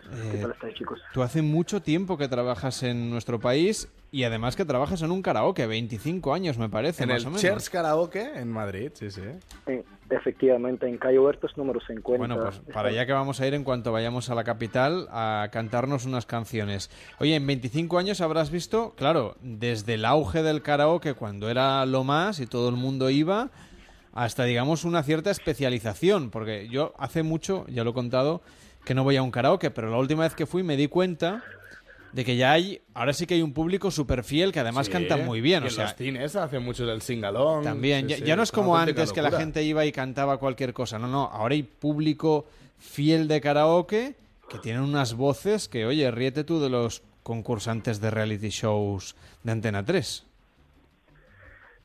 Pues mira, chicos, os cuento un poquito últimamente. mm, Bueno, pues em, los karaoke se han vuelto de moda de nuevo. ¿Ah, sí? De hecho, sí, pues mm, de hecho, pues ten- sí, tenemos un público bastante fiel que vienen cada semana. Mm, Efectivamente, estoy hablando solo pues de, de, de nuestro karaoke y el público que conocemos nosotros, porque pues los demás karaoke en Madrid, que son más de 15, pues he ido en un par de ellos y tampoco mm, conozco mucho. Pero, pero tipo, nosotros, por ejemplo, pues tenemos más de 200 personas que vienen cada semana o cada día y suelen pues cantar, bailar, pasarlo bien y os recomiendo si os pasáis por Madrid un día que en vuestra agenda que no falte pues un karaoke porque la gente se lo suele pasar bastante bien. Pues nos lo vamos a apuntar, Sí, claro que aquí, sí. aquí lo que hay que hacer es ir, no sé, pregunto Ángel. Hay que ir, me imagino, por la tarde para coger tanda. Porque yo siempre que voy al karaoke, una de dos. O entro muy temprano o no canto. Porque hay gente que no baja de la tarima. ¿Eso cómo se gestiona? Porque claro, luego venimos los más amateurs, que además cantamos fatal. Claro, es que, en mi caso. Es que yo, por ejemplo, y da canto como fatal. sacar a no, algún no- tengo, no tengo nada de ritmo. Aquí quién A es ver, el que una- manda para, para coger tandas de... ¿Quién da la Bueno, vez? pues, ¿Quién da la vez cuando llegas al karaoke? Os voy a, em, os voy a desvelar el secreto para, em, para Da- danos bien. el karaoke no hace falta no hace falta cantar bien. Ah. O sea, con un par de copas de más un par de cervecitos o chupitos, eh, vamos que mm, Yo canto mi la gran Traviata, noche sí. la cantas mi gran noche la cantas mejor que Rafael, te lo aseguro. Hombre, mi gran noche. es- Mira, me la es- apunto, es de ¿eh? karaoke. Si voy alguna vez a, a tu karaoke. karaoke, me voy a pedir cantar mi gran noche ¿Cuál es el clásico Rafael. en, en Cheers Karaoke? ¿Cuál es el clásico? Esa canción que nunca falta en una noche. Mm, bueno, pues últimamente mm, se ha vuelto también de moda el inglés, entonces pues suelen pedir eh, Bohemian Rhapsody de Queen, por ejemplo, o Ed Sheeran, alguna de las canciones de Ed Sheeran que últimamente también está bastante eh, solicitada, mm, por ejemplo, la canción de Icy Fire, de la película de Hobbit, eh, el, el producto, digamos, del producto nacional, pues aparte de Mi Gran Noche, Pimpinela, es un... Estos son clásicos. Eso es un clásico. Yo también he cantado algún Pimpinela en algún karaoke, sí, sí. Siempre, Es siempre. que es muy encima, divertido pues, pelearse con... Y un amante bandido me imagino que también debe caer, ¿no, También. Miguel Bosé? la suelen pedir bastante a menudo también, pero yo te recomiendo que, que pidas, mm, también vivo por ella, sobre todo si venís en plan, pues conocer a gente y si te gusta alguna chica que canta bien, pues Claro, te puedes puedes pedir lucir que- un poquito más. Efectivamente que le puedes pedir a esta chica que cante contigo vivo por ella, mm, que no, no, no, no puede faltar del repertorio de la noche. Porque se liga cantando, Ángel. Eh, claro, es que la cita puede ir muy bien o puede acabar en un drama, ¿eh? Buena pregunta. Buena pregunta. En un principio mm, te digo que siempre hay pues muy buen ambiente y, y el buen ambiente pues también lleva a la otra cosa, ¿no? Hombre, Así es una manera de, ¿no? De Ya tienes un tema de conversación. Has cantado bien, has cantado mal, cantamos esta canción. Hombre, es una buena manera Se ayuda un poco hielo, a, ¿eh? a- Sí, exacto, a que el hielo no se, se deshaga despacito, poquito a poco. Y también ves a la persona, cómo se mueve, qué tal es, ¿no? No es lo mismo que en una barra mm, esperando ahí que, que solamente le ves físicamente, no le, no le ves moverse, no interactúa demasiado. Claro, puedes ver si es simpático, si se atreve, si no. Hombre, da, da pie a una cierta conversación. Además, en el karaoke, además de que cantan, pues se puede charlar, ¿no? Más Sí. o menos, ¿no? No es como una discoteca, que es un poco más complicado. No, aparte eh, os digo que, que, por ejemplo, pues la comunicación entre personas desconocidas es muy fácil. ¿sabes? Puedes empezar a hablar de cualquier tema. Yo, por ejemplo, eh, trabajando detrás de la barra y, y gestionando el karaoke, pues eh, siempre pregunto a la gente qué horóscopos son. Empezando por ahí, pues es, es muy fácil tener una conversación normal y corriente de, de- de distintos temas y siempre acabamos hablando de música, pero bueno, y, o escuchando la música. Ah, entonces tú como- rompes el hielo, Ángel, preguntándole a la gente qué horóscopo es. Y a partir de aquí por ya ejemplo, nace en la un karaoke, pues, Ah, fíjate, es que tenemos un público bastante pintoresco de, de distintas, de digamos de nacionalidades distintas también. Ujú. Nosotros tenemos 34.000 canciones, inglés, castellano y otros 7, 8 idiomas. Entonces te puedes encontrar de todo. Encima Calle Huertas, pues es bastante famosa y tiene mucho tránsito de turistas. Entonces puedes, eh, hasta tenemos hasta canciones en hindú, clientes hindús no hemos tenido todavía, pero Pero las tienes por si acaso.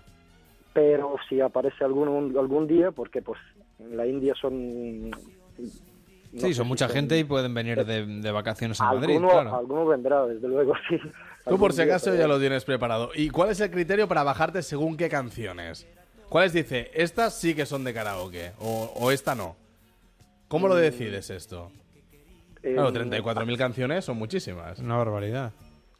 ¿A qué te refieres? ¿A hora de elegir las canciones o Sí, ¿cómo decides ¿Cuál qué es el canciones criterio? metes en el catálogo o Sí. en el repertorio que tienes disponible para la gente que va a cantar? Nosotros trabajamos con una empresa externa que nos que nos facilita las canciones y se, se actualizan pues todos los días a la hora de encender el ordenador y el sistema pues Ya lo tienes todo. Efectivamente, y si hay alguna canción nueva, pues nos la mandan automáticamente. No, digamos que nosotros no elegimos qué canciones Vale. podemos tener en el catálogo.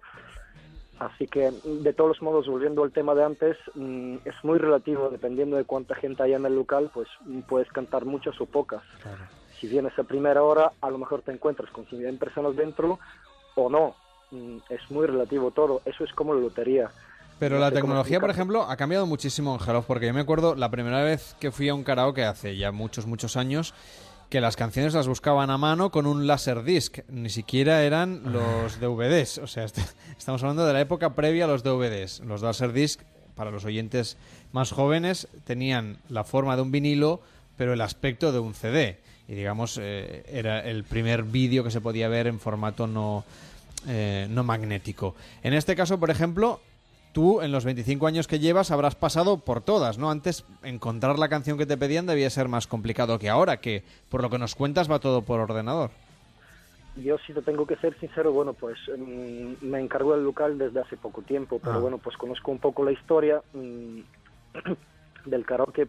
mm, ah, no, no, nunca pues eh, mm, he tenido la oportunidad de, de, digamos, de estar trabajando y disfrutando de la mm, de digamos de vinilos o de lo que tú estás diciendo no Mm, nosotros ahora mismo pues lo tenemos todo mucho más fácil y, y mucho más em, organizado y utilizamos un programa mm, pues es bastante moderno así que mm, los karaokes no son lo que eran O sea que ahora todo es muy sencillo. Tengo que yo que volver a un karaoke porque estoy Tienes un que poco volver desa- después de Sí, estoy un poco desactualizado. ¿Y la, ¿eh? la copa estrella o el Sí, ¿qué cóctel pide- estrella ¿qué, en qué el bebe la gente karaoke? cuando va a un karaoke? Disculpa. ¿Qué beben? ¿Qué beben? ¿Qué es lo que piden? La copa estrella, lo que más solicitan en la Lo que más barra. se pide. Mm, por lo que entiendo pues mm, vosotros estáis en Barcelona no Sí, nosotros sí, Sí, no, eh. pero digo, en el, en el karaoke Cheers, ¿qué es lo que más Eh, pide la gente? Pues la, la cerveza Mao. Ah, una la cerveza ya está. Sí, sí. Ah, Por bueno. eso te digo que nosotros no tenemos cervezas catalanas. O sea, Ah, bueno, la no es problema. Aquí nosotros bebemos de Pero todas en Madrid, partes. en Madrid la MAO es la que más So- se- somos muy La Mao, efectivamente, es la que más, pues es lo que más piden realmente, la cerveza. O sea, la gente vive- bebe cerveza, ¿no? En este caso Mau porque estáis en Madrid y, y es la más popular, pero, pero en cualquier caso cerveza es... eh, no, pues no hacía yo la cerveza una bebida muy de karaoke. No, yo tampoco. No sé, yo pensaba algo más sofisticado, más un cóctel o algo así. O sea, que la gente se pide, también se pide una cerveza. Bueno, pues está bien saberlo. Oye, pues Angelov, muchísimas gracias por acompañarnos esta madrugada. Por, Hay que visitar este por atendernos tan tarde y por explicarnos cómo es la vida en un karaoke, que es, bueno, uno de esos establecimientos míticos que, bueno, ahora se han hecho ya con un público muy objetivo y muy claro y muy fiel. Hay menos, pero seguro que todos llenos como el tuyo. Muy buenas noches. Muchas gracias a vosotros, que tengáis una buena noche. Igualmente.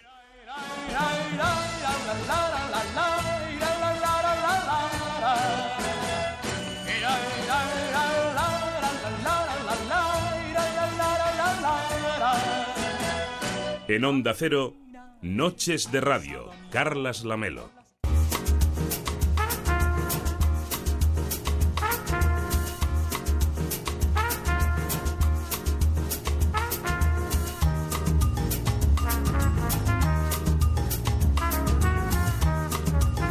Vamos a seguir viajando en noches de radio durante las madrugadas, viajando en un sentido evidentemente súper figurado, en un, en un sentido súper de moda, con Fabiana Fineto, ¿qué tal Fabiana? Chao, buenas, buenas noches, noches. que es nuestra personal shopper, también con Juan Pedro López, ¿qué tal? Muy buenas noches. Buenas noches. Que es nuestro diseñador de moda, y con Marta González Peláez, nuestra experta en protocolo, muy buenas noches. Buenas noches, Carlas. Buenas noches a todos. Aunque hoy un poquito sí que vamos a viajar, Fabiana. Sí. Eh, y, y me dirijo a ti porque, porque vamos a empezar por Italia, justamente. Sí, bueno, eh, lo que está pasando, explica- eh, explico un poco, es que los diseñadores ya mm, quieren buscar siempre location mm, diferentes para presentar eh, sus prendas. Entonces, quieren eh, sorprender a los fruitores, bueno, a los compradores, pero también quieren crear un espectáculo. Lo digo porque ya no quieren un desfile normal y corriente, una pasarela normal, pero buscan localidades maravillosas.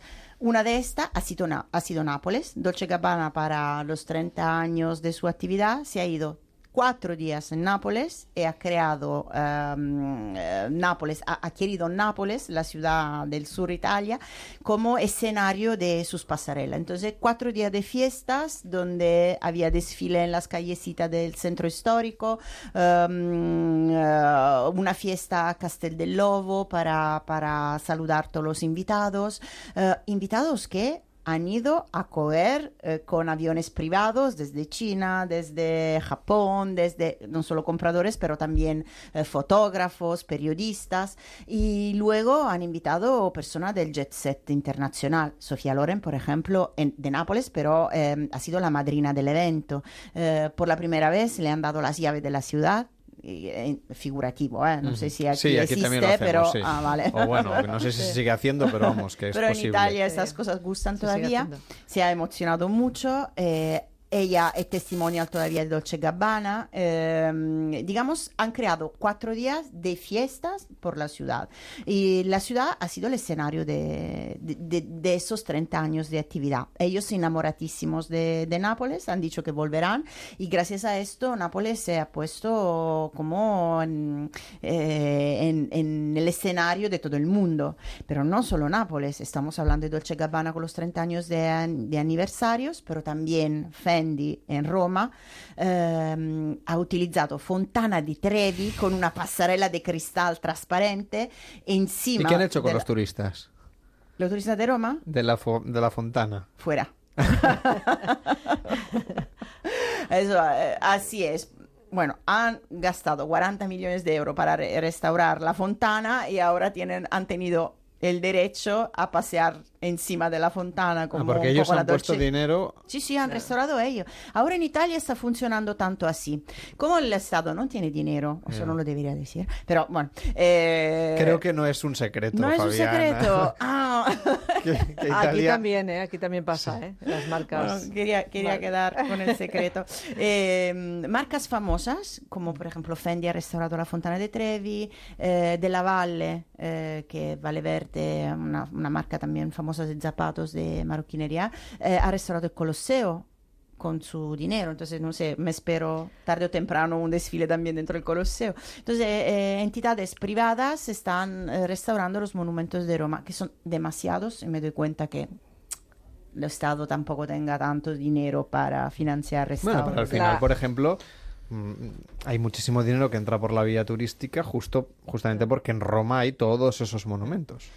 Eh, que podría ser una inversión también. verdad, pero hay tantas cosas en que invertir eh, que los monumentos se quedan un poco, un poco atra- abandonados. Mm, La sí. fachada de la embajada de la Santa Sede española la financió el señor Amancio Ortega. Ah, sí. Ah, Mm. mira, un En aplauso Roma. a Zara. Fíjate. y, y entonces eso desfile fantástico por Fendi eh, con esas plataformas de cristal y las modelos que paseaban sobre, sobre, sobre el agua, un poco a la dolce vita. Eh, al final eh, también eh, el diseñador que... Karl Lagerfeld. Karl Lagerfeld Sí. ha salido Salido acompañado con- eh, para, para saludar el público de Roma. Ahí también ha llegado gente de toda parte del mundo, ha sido transmitida en eh, Mm. los canales más glamurosos de Pero por ejemplo, eh, Juan Pedro, tú todavía no has eh, alquilado la Fontana de Trevi. No, pero a ver, yo quería estar Pero- escuchando a, a Fabiana. Pero quiero que me cuentes cómo se organiza No, un yo, he hecho, yo he desfile. hecho desfiles mm, con, con el 080 muy bonitos en sitios muy bonitos de Barcelona, tengo que decirlo, que o sea, he desfilado en el Salón del Tiney, en el Palacio Real, eh, pienso que sí, o sea, que, que aquí también se pueden hacer estas cosas. No, yo lo quería apuntar a- a- acerca de lo que ha dicho Fabiana, es que más que la fastuosidad de las marcas que lo hagan en Fontana de Trevi o en Nápoles o el Guesquier que se vaya a Río al Museo Maravilloso aquí. Ajá. Eh, es que es la muerte del desfile como sistema que no conocíamos hasta ahora. Mm. O sea, esto lo Totalmente. que está reflejando es que las marcas, para las marcas, porque todas estas cosas suceden en colecciones que no son las colecciones de otoño-invierno, Mm. primavera-verano, están sucediendo en colecciones de alta costura, que son muy pocas marcas que hacen alta costura, Mm. o colecciones que son pre- crucero o pre-fall, que también actualmente son pocas marcas. Entonces, es como un distanciamiento del fashion system de seis meses que se hace y es un distanciamiento con lo que ha venido a nivel de blogueros, del acceso directo a la moda que se tiene, de todo esto. Entonces, es, es un distanciamiento del- para retomar la exclusividad de lo que es el desfile de moda. Es marcar una posición. Es marcar una, posición porque en, en Río había súper poca gente, igual Eh. que en Fontana y Trevi era súper poca gente, igual que en un desfile de alta costura, me invento, Margiela, había dos líneas de, de- de asientos. en Entonces, Cuba, pero en Cuba había súper poquísima gente, en Chanel,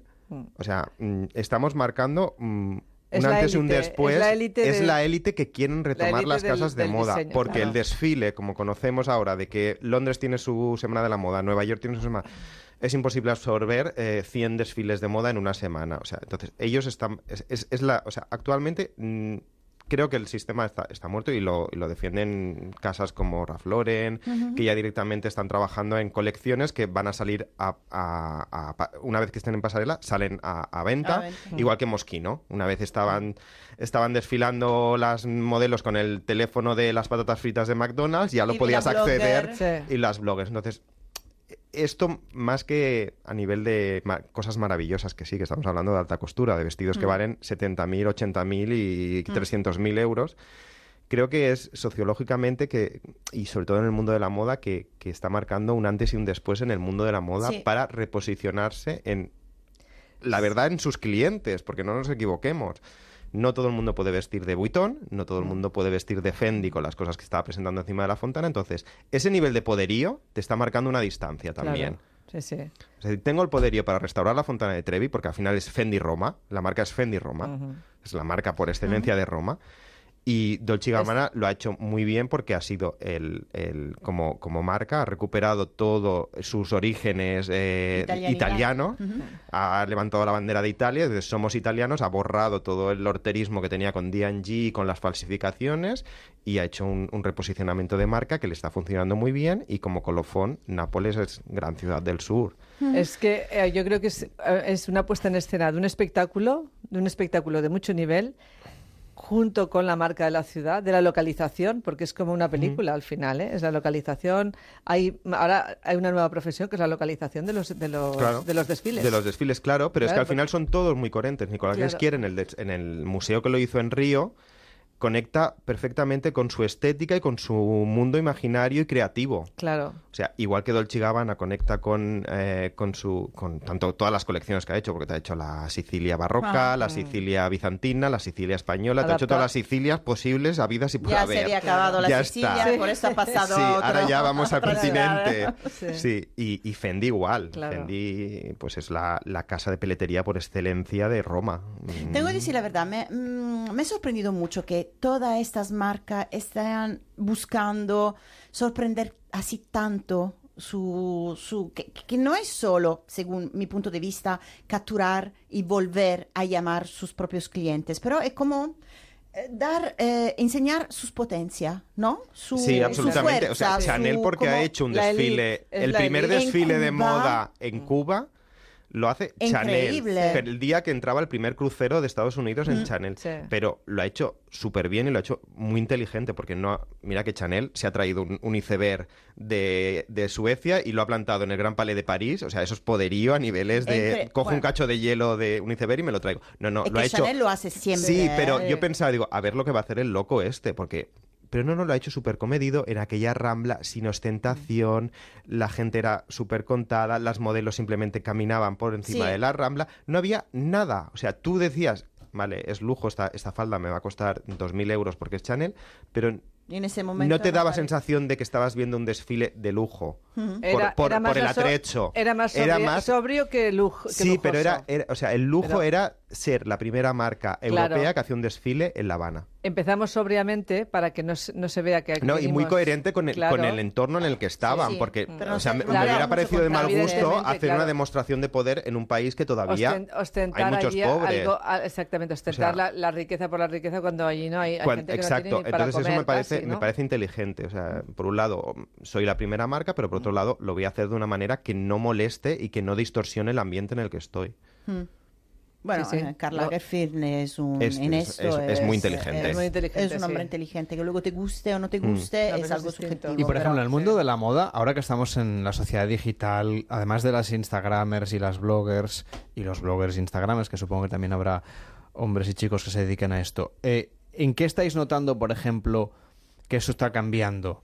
En el sentido, sobre todo, de la exposición pública, ¿no? Es verdad que se piensa mucho para la televisión, las revistas y la prensa en general los grandes desfiles, ¿no? Además de la prensa especializada y obviamente eh, la gente que va invitada al evento propiamente. Pero al final lo que las marcas quieren es salir en el telediario y en los programas de moda, ¿no? Ujú.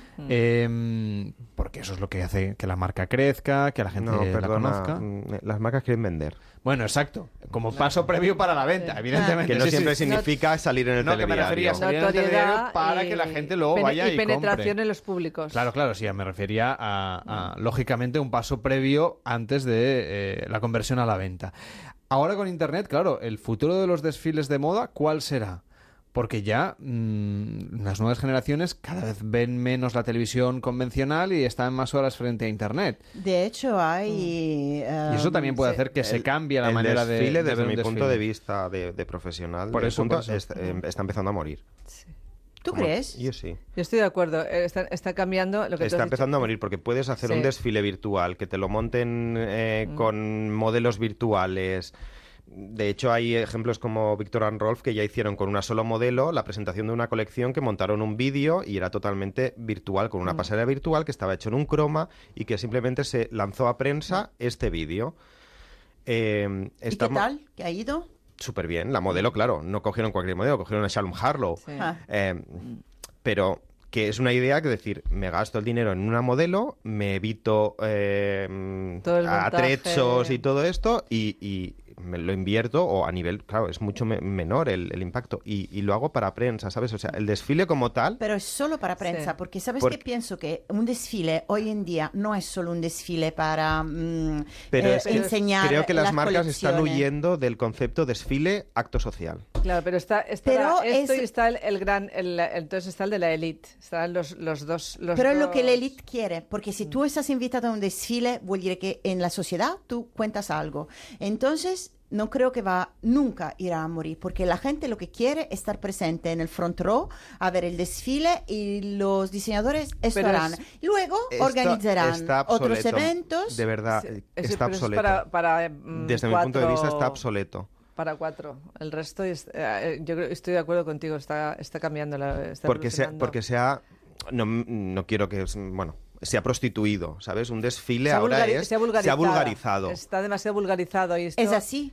Pero lo que han querido los diseñadores, porque lo que venden es una blogger no que, lo que han querido lo que se han querido ido un las poco, ¿eh? marcas Eh. las marcas grandes Sí, no los que diseñadores, pero las marcas, eh, tiene razón. un diseñador lo que quiere es exclusividad Sí, que lo sí. traten a- sabes al final los grandes desfiles de es que ni Chanel el último desfile que ha hecho de alta costura de Chanel ha sido el concepto el atelier de Chanel El de- atelier, el taller y era. Mm. súper pequeño el sitio, aunque lo hacía en el Gran Palais. O sea, estamos Sí. yendo de hacer Sí. que el Gran Palais lo llenaban ah, entero, la nave central, y te hacían una- un desfile inspirado en el mar. ¿Estás y te- hablando de alta costura? de, de, de, de preta por té. Estoy Ah. hablando de, de- de miles de personas en un desfile a pasar a cientos de personas.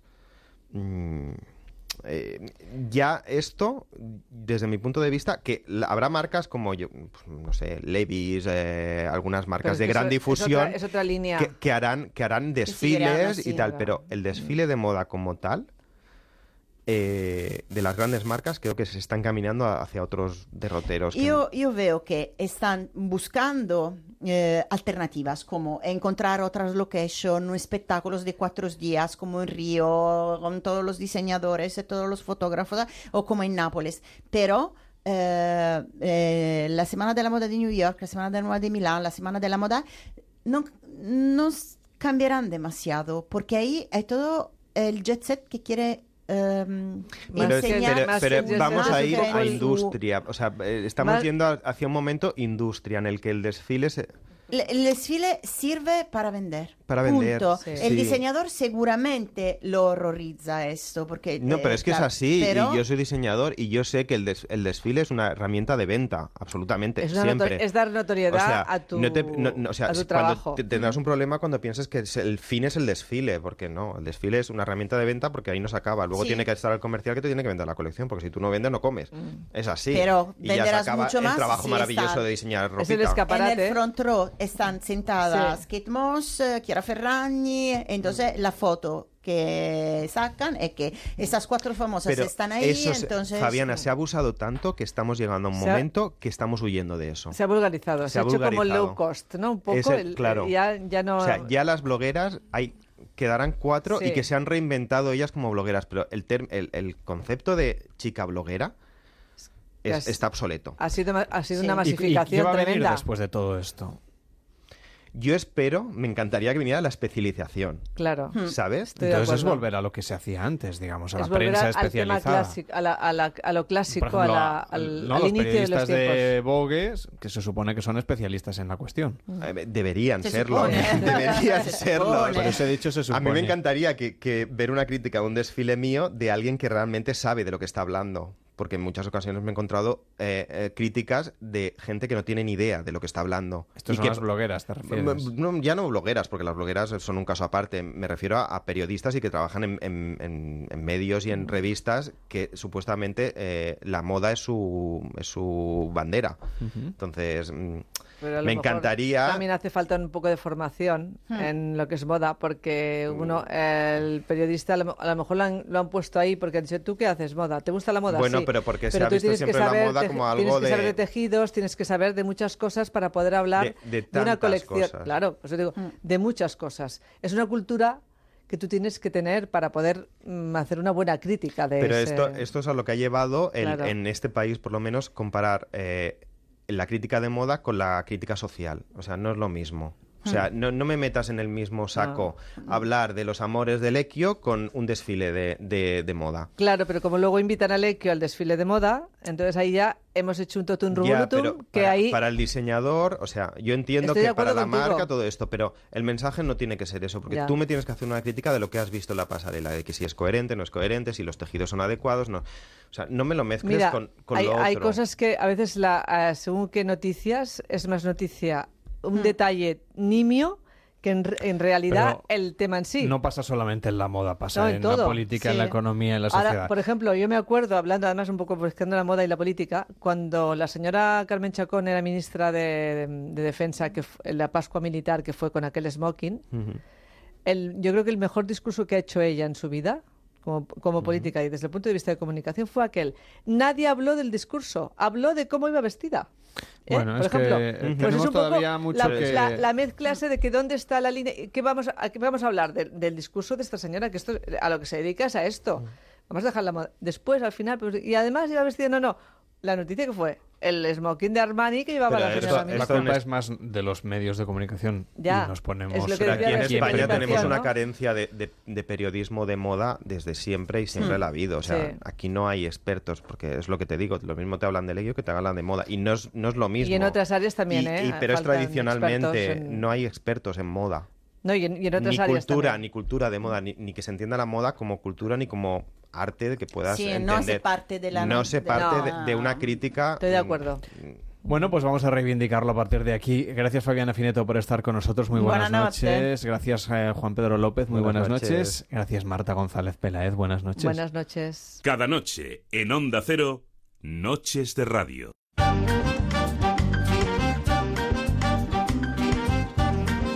España en fiestas. Nos vamos a ver de fiesta por España. Ya hemos dicho que este pasado día 15 era fiesta en prácticamente todo el país. Pues bien, la mayoría siguen también en este 16. ¿Qué tal, Carol Robles? ¿Cómo estás? Muy buenas noches. Muy buenas noches, muy bien. ¿Tú has podido disfrutar de alguna fiesta, por ejemplo, de la Paloma este pasado día 15? Pues, pues la verdad es que no, porque la verdad es que como, como trabajamos, pues nada. Pero sí que he estado viendo por, pues por las noticias y todo que, que ha sido muy curioso todo y ha estado muy bien. Bueno, Marc Mayolas está de fiesta en su barrio, por ejemplo, aquí en Barcelona, y yo creo que en esta festividad de San Roque habrá muchas fiestas también por toda España. Cuéntanos. Pues sí, como tú has dicho, hoy 16 de agosto es San Roque y he decidido traeros las mejores fiestas en, en honor a, este santo. La primera se ha iniciado el domingo para acabar el jueves. Durante las fiestas de agosto en Gumiel de se organizan verbenas con orquesta, juegos, deportes e incluso concursos, pero cada día se hace una cosa diferente. Hoy que es San Roque, eh, hace unas tres horas y tres cuartos, más o menos, se ha realizado la tradicional bajada a la ermita de, San Roque y acompañada del baile de jotas de- en la ermita.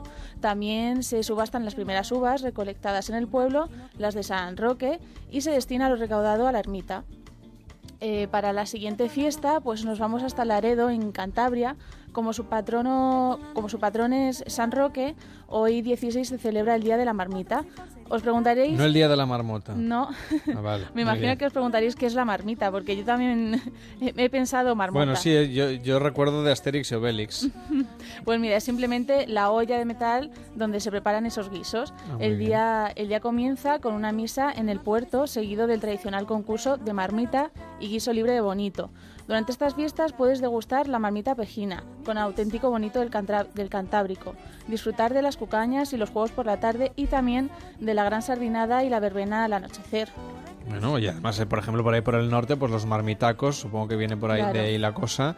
¿no? Son esos guisos maravillosos, pues a base de atún, sobre todo, pero también de salmón, eh, esa salsa vizcaína buenísima, el bonito.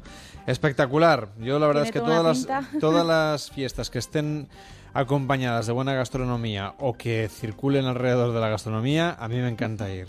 Pues mira, seguimos por el norte y nos vamos hasta Villa García de Arosa, eh, a su tradicional fiesta del agua, en la que después de trasladar la figura de San Roque de la iglesia de Santa Eulalia a la, a la capilla de San Roque, los romeros piden agua a los habitantes de esta ciudad para refrescarse. Eso sí, la noche anterior a la fiesta del agua, muchas personas salen a divertirse por la ciudad, es decir, esta noche, en la denominada víspera de- de la fiesta del agua.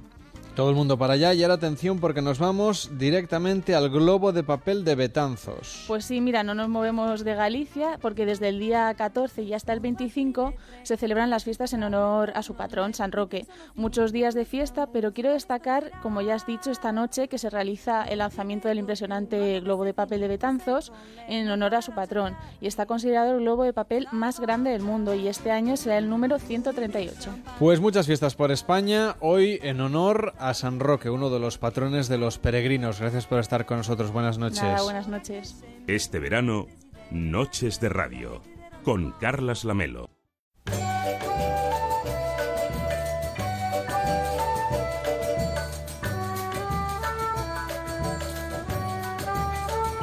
Pues ahora mismo son las 11 y 48 minutos en Sydney, las 3 y 48 en la península y las 2 y 48 en Canarias. ¿Y por qué he dicho yo la hora de Sydney? Pues porque para allí nos vamos para saludar a un español que vive justamente en esta ciudad australiana. Marc, eh, un poco a David antes de saludarle. Sí, pues hoy vamos a hablar con David Vázquez. Es un chico que se fue de, de Cataluña para visitar Australia, concretamente a Sydney. Es un chico que está licenciado en INEF y eh, su llegada no fue nada fácil. De hecho, empezó fregando platos en un restaurante y poco a poco se empezó a hacer un nombre como entrenador personal y él mismo nos va a contar dónde está trabajando actualmente que está muy relacionado con el deporte, además el, reporte, el deporte rey aquí en España con el fútbol y David creo que nos lo, nos lo puede contar ahora mismo. ¿Qué tal, David? Sydney. Buenas noches, ¿cómo, bueno, buenos días para ti en Sydney. Buenas noches, buenos días. Oye, ¿Qué tal? ¿Cómo eso de estamos? hacer de eh, personal trainer en, en Sydney, ¿qué tal? Porque empezaste, como nos contaba Mark, fregando platos, pero ahora has conseguido trabajo de lo tuyo.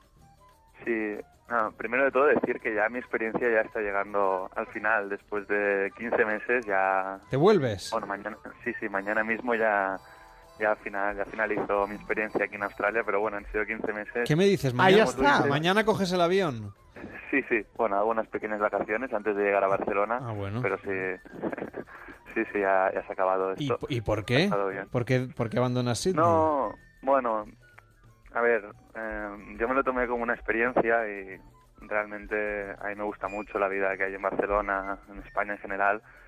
Y mm, yo creo que, bueno, he tenido suficiente, he vivido la experiencia, he podido mejorar el idioma, he podido trabajar en mi sector aquí en el extranjero, así que ya he, tenido, he tomado la decisión ahora de volver. Podría sea- continuar aquí, pero bueno, ya- yo me siento realizado ya y he tenido suficiente, ya es momento. Ya tienes, momento y has visto bastantes canguros.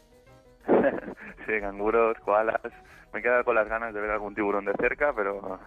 Bueno, me- Sí, que- ya casi visto. que mejor de lejos. Exacto, ¿no? sí. No sé dónde he visto yo hoy en las noticias que había aparecido un tiburón, en, una playa, un tiburoncillo, ¿eh? Tampoco, claro, nada como, nada como el tiburón blanco que nada por ahí, ¿no? Pero... Porque David, ahora mismo estabas trabajando... En Bolnuevo ha sido, ¿En? en Bolnuevo. En Bolnuevo. Ahora mismo estás trabajando en la escuela eh, de fútbol del, del Milan, ¿verdad? Sí, sí, hasta hace poco estuve trabajando allí, después sí he estado casi un año entero Y bueno, ahora ya me he despedido y tal, pero sí, bueno, estaba trabajando allí como preparador físico. La verdad es que el cambio puede ser un poco dramático. ¿Qué esperas encontrarte a, la- a tu vuelta? ¿O has Bueno, movido hilos que- ya o no? algo, algo hay, algo puede haber, no hay nada seguro aún, pero bueno, algo sí que puede haber.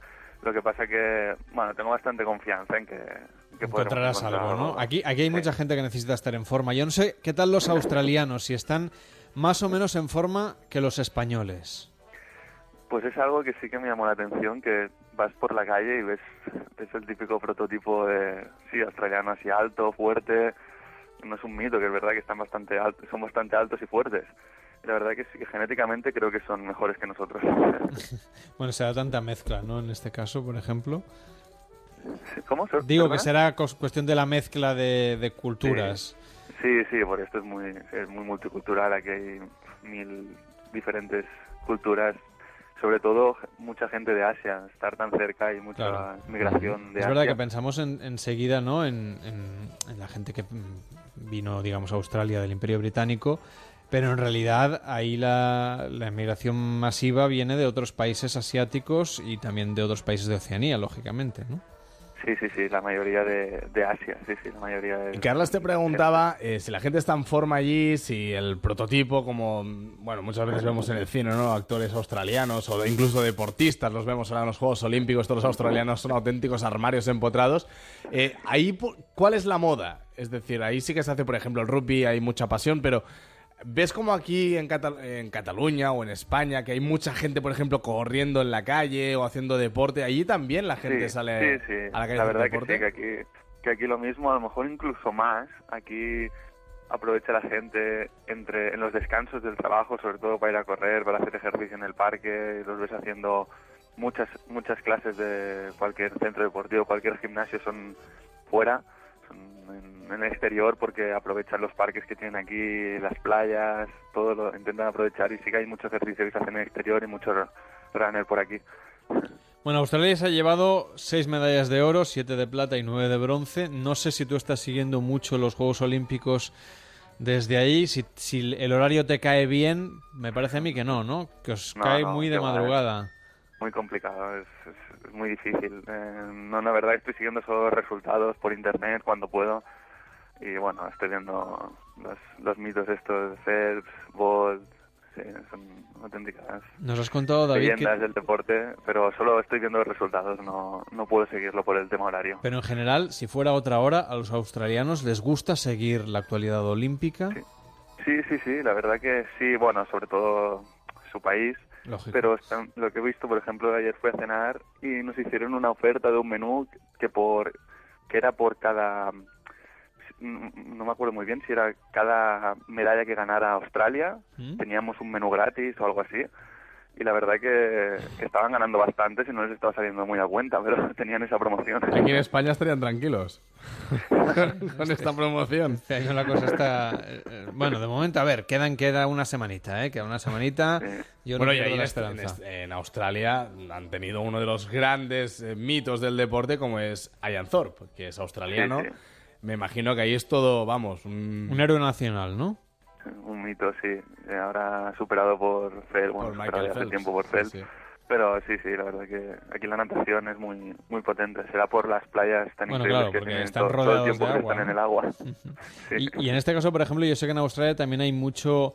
eh, la gente le gusta hacer todo tipo de deportes, como nos decías, salir a correr, por ejemplo, nadar, pero también todo lo que tiene que ver con los deportes acuáticos. ¿Tú practicas este tipo de deportes, el surf, etcétera, que dicen que es un paraíso? Por supuesto, el Aquí está súper de moda el paddle surf. Es Al una locura aquí en el paddle surf. No sé si en Australia también, pero aquí todo el mundo hace paddle surf ahora. bueno a lo mejor es porque es más fácil no el del surf que el surf el. Porque surf aquí no hay olas. ¿eh? También. Sí. También, eso también. En el Mediterráneo al menos no. Si te vas ya a Cantabria, País Vasco, Galicia, sí, pero aquí en el Mediterráneo estamos aquí bastante mansos. No, aquí olas sobran, la verdad. Aquí, no sé, aquí en todo el mundo lo típico es ir a la playa a hacer surf. Pero bueno, es muy muy complicado. ¿eh? Aprender a hacer surf no se aprende en dos días. O sea, necesitas bastante tiempo de práctica y, y es complicado. Lo bueno es que lo que decís, que hay un... El paisaje, o sea, las olas, el, el mar ayuda ayuda y a veces lo dificulta porque las olas que hay a veces para un principiante no es lo mejor pero pero sí, sí, la moda aquí, el sur, siempre- nunca pasa de moda, siempre está de moda. Después de la experiencia, David, de estos 15 meses que has estado en Sydney, ¿recomendarías a los oyentes que nos están escuchando, a lo mejor tenían como destino para probar suerte Sydney, los recomendarías? Sí, sí, bueno, Australia en general es un país que está muy bien económicamente, en temas de seguridad, limpieza, o sea, es como, yo a veces lo comento con algún amigo, es como un, como una especie de mundo aparte, como si, no como si fueran ajenos a la crisis mundial que hay. Están como, como- puede que por la influencia fuerte que tienen de Asia y en. Asia también están bien y tienen muchas relaciones con Asia, pero la verdad que sí que es un país que si quieres emigrar te- vas a encontrar muy buenas muy buenas Condiciones. condiciones, tanto laborales, de vida, clima mejor Sydney que otra ciudad de, de Australia a lo mejor, del este, o sea, de, de la parte media hacia arriba mejor que la parte media hacia abajo, que son temperaturas un poco más frías y, y cambian, son más radicales los cambios. Así que sí, yo recomiendo, por supuesto, Sydney, que seguro, seguro que estarán muy bien. En tu caso, por ejemplo, eh, has encontrado trabajo, como decíamos, de lo tuyo, que es preparador físico, entrenador personal, pero ¿de qué hay trabajo ahora mismo para los españoles que nos estén escuchando y que se planteen la opción de ir a probar fortuna Australia?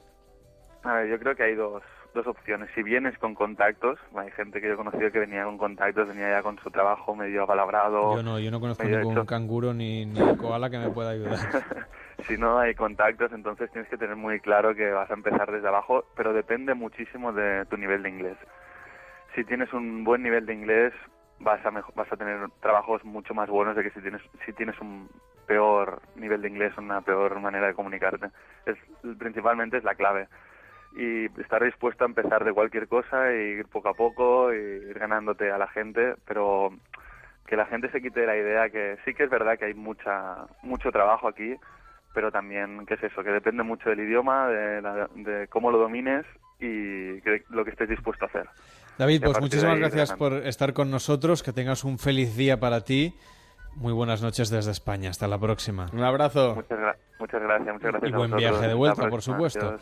Oye, Sí, de Sydney rápidamente nos cogemos un avión o lo que haga falta, un barco eh, o un globo aerostático para irnos hasta Toledo. ¿Qué tal, Javier? ¿Cómo estás? Muy buenas noches. ¿Qué tal, Carlas? Muy buenas noches. Buenas noches, Mar. ¿Cómo estáis? Buenas noches, no se puede comparar, ¿eh? Vamos de Sydney a Toledo. El- no Bueno, sé pues, si- pues, muy bien, muy Bien, bien. bien, bien, ¿no? La variedad está al gusto. Hay la que- variedad está al efectivamente. gusto. Canguros no tenéis, ¿no?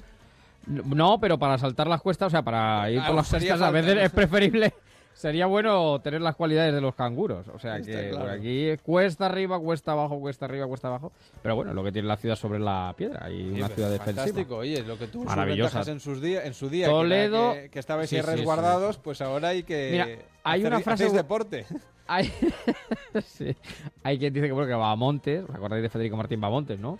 Eh, el ciclista. Sí. Eh, llegó donde llegó, porque claro, en fin, era de los que subía las cuestas, pero vamos, en frío, claro, porque su entrenamiento era a Toledo hacia arriba, a Toledo hacia abajo, él era de aquí. Y hay una frase muy buena que se la escuché una vez al que es ahora presidente de la Junta, a Emiliano García Paje, cuando era alcalde, que fue alcalde ocho años, dice, Toledo está hecha Dice, es una ciudad defensiva, murallada, tiene una muralla también espectacular. Dice, está hecha dice, para que no pasen, para que no la conquisten. Dice, y para que si pasen dentro se pierdan. o sea, está claro, claro, claro. es que- es y es verdad, y es verdad. Tú te met- resguar- de resguardar Claro, claro. Tú te metes por Toledo y te puedo asegurar, vamos, que, que te me sigo yo perdiendo después de 16, 17 años aquí, o sea que figúrate. Así que...